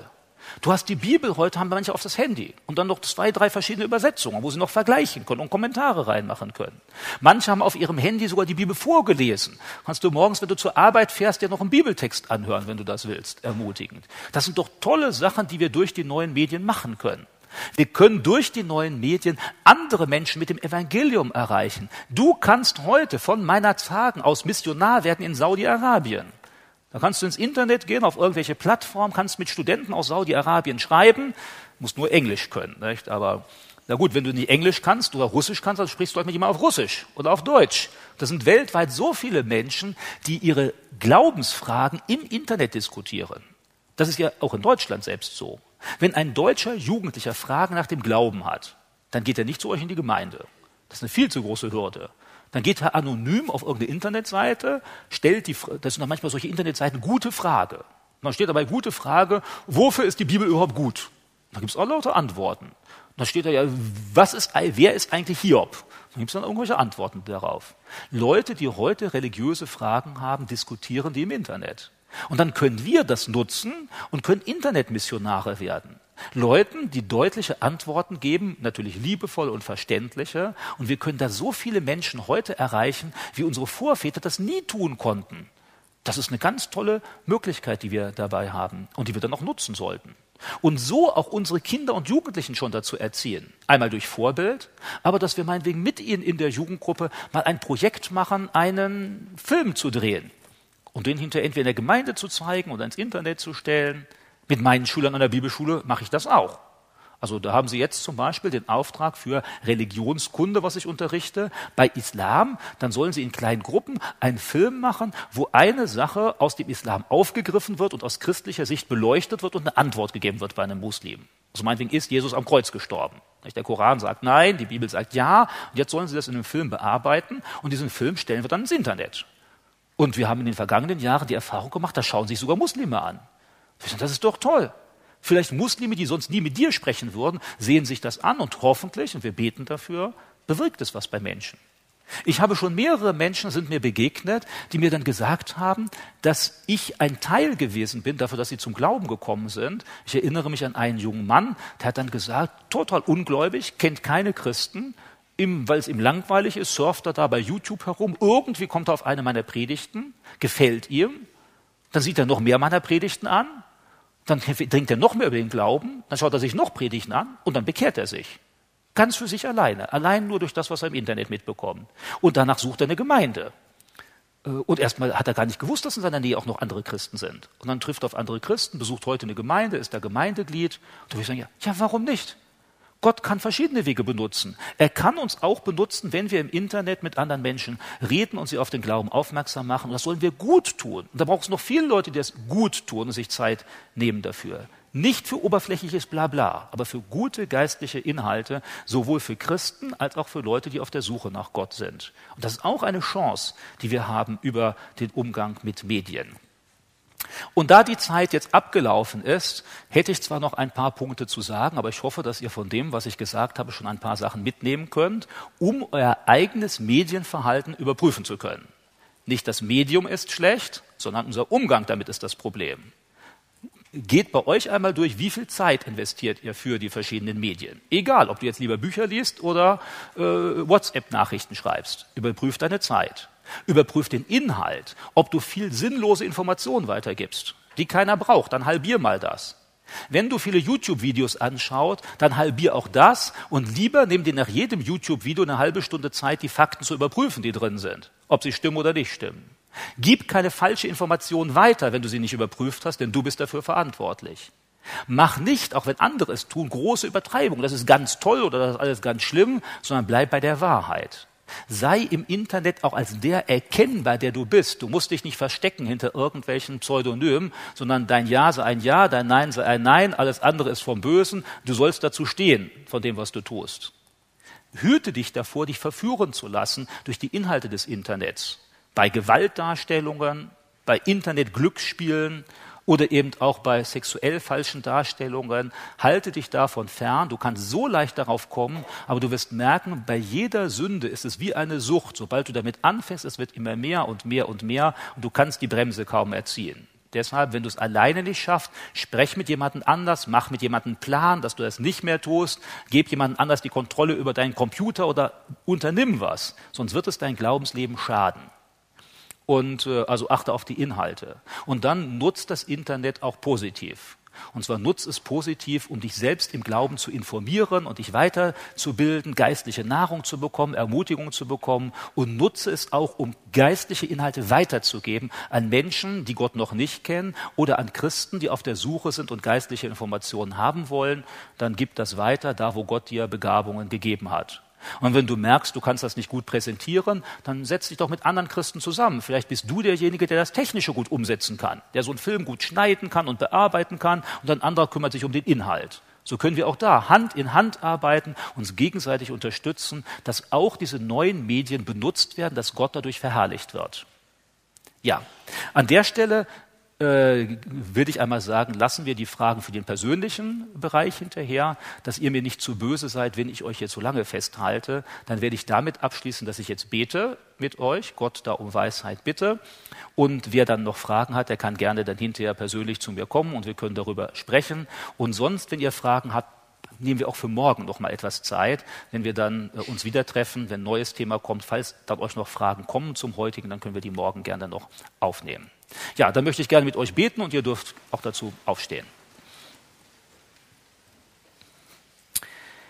Herr Jesus Christus, vielen Dank dafür, dass du uns Maßstäbe gegeben hast, äh, wo es sich lohnt, ihnen zu folgen. Vielen Dank dafür, dass wir in deinem Wort, in der Bibel Maßstäbe haben, die gut für uns sind, die von unserem Schöpfer sind, von dem, der wirklich die Ahnung hat und den Überblick hat. Gib du uns da den Willen und die Weisheit und die Einsicht, uns von diesen Maßstäben prägen zu lassen. Nicht von den Maßstäben dieser Welt, von Dingen, die wir nur fühlen oder die halt alle anderen so machen, sondern von den Maßstäben, die du uns gegeben hast. Und wenn es uns schwer fällt, weil wir merken, dass es auch schwierig ist, dann lass du uns äh, unser Denken verändern. Gib du uns Kraft, das Erkannte auch umzusetzen, wenn wir alleine zu schwach dafür sind. Hilf du uns gerade in den Bereichen, die wir heute besprochen haben, unserem Umgang mit der Öffentlichkeit, der Politik, dem Staat zu handeln, wie du es willst. Obrigkeit zu akzeptieren, gehorsam dem Staat gegenüber zu sein, auch wenn es uns schwer fällt, aber dir noch gehorsamer zu sein, wenn es darum geht, dass der Staat von uns Dinge fordert, die von dir verboten sind. Hilf du uns auch, unsere Verantwortung zu sehen, wenn wir wieder bei einer Wahl sind, unsere Möglichkeiten zu nutzen, wie du sie uns wie sie in deinem Sinne sind. Äh, warne du uns auch, wenn wir uns zu sehr politisch engagieren und äh, einbinden lassen und es gar nicht in deinem Sinne ist, wenn wir in der Gefahr stehen, Politik und Glauben falsch miteinander zu vermischen. Erinnere du uns immer wieder daran, dass wir beten für die Obrigkeit. Und das wollen wir ja. Wir wollen gerne, dass diejenigen, die über uns regieren, hier in der Stadt, im Land, im Bund, äh, dass du ihnen nachgehst, dass sie dich kennenlernen, dass sie zum Glauben finden und dass sie in Weisheit entscheiden für das, was für unser Land und für uns als Christen gut ist. Gib du uns da Weisheit. Gib du uns auch Weisheit im Umgang mit den Medien, dass wir nicht an falscher Stelle etwas verteufeln, was du gar nicht ablehnst, dass wir auch nicht unsere Zeit auffressen lassen von Medienkonsum, der uns nicht weiterbringt, sondern uns dann hindert, die Sachen zu tun, die von dir aus dran sind. Hilf du uns, dass wenn wir etwas schreiben oder sagen, dass es in deinem Sinne ist, dass es nach deinen Maßstäben ist und dass wir nicht im Internet zu anderen Menschen werden. Bewahre du uns vor Versuchung. Wenn wir in der Versuchung werden, sind, dort Geld auszugeben oder zu spielen oder uns die falschen Sachen anzuschauen, dann hilf du uns dort Nein dazu zu sagen. Und gib du uns Freunde, die uns bestätigen und helfen, Nein zu sagen. Und öffne du auch unsere Augen, wo wir äh, die Medien nutzen können, dass sie dazu dienen, dass wir dich tiefer kennenlernen, dir mehr vertrauen, das besser einordnen können.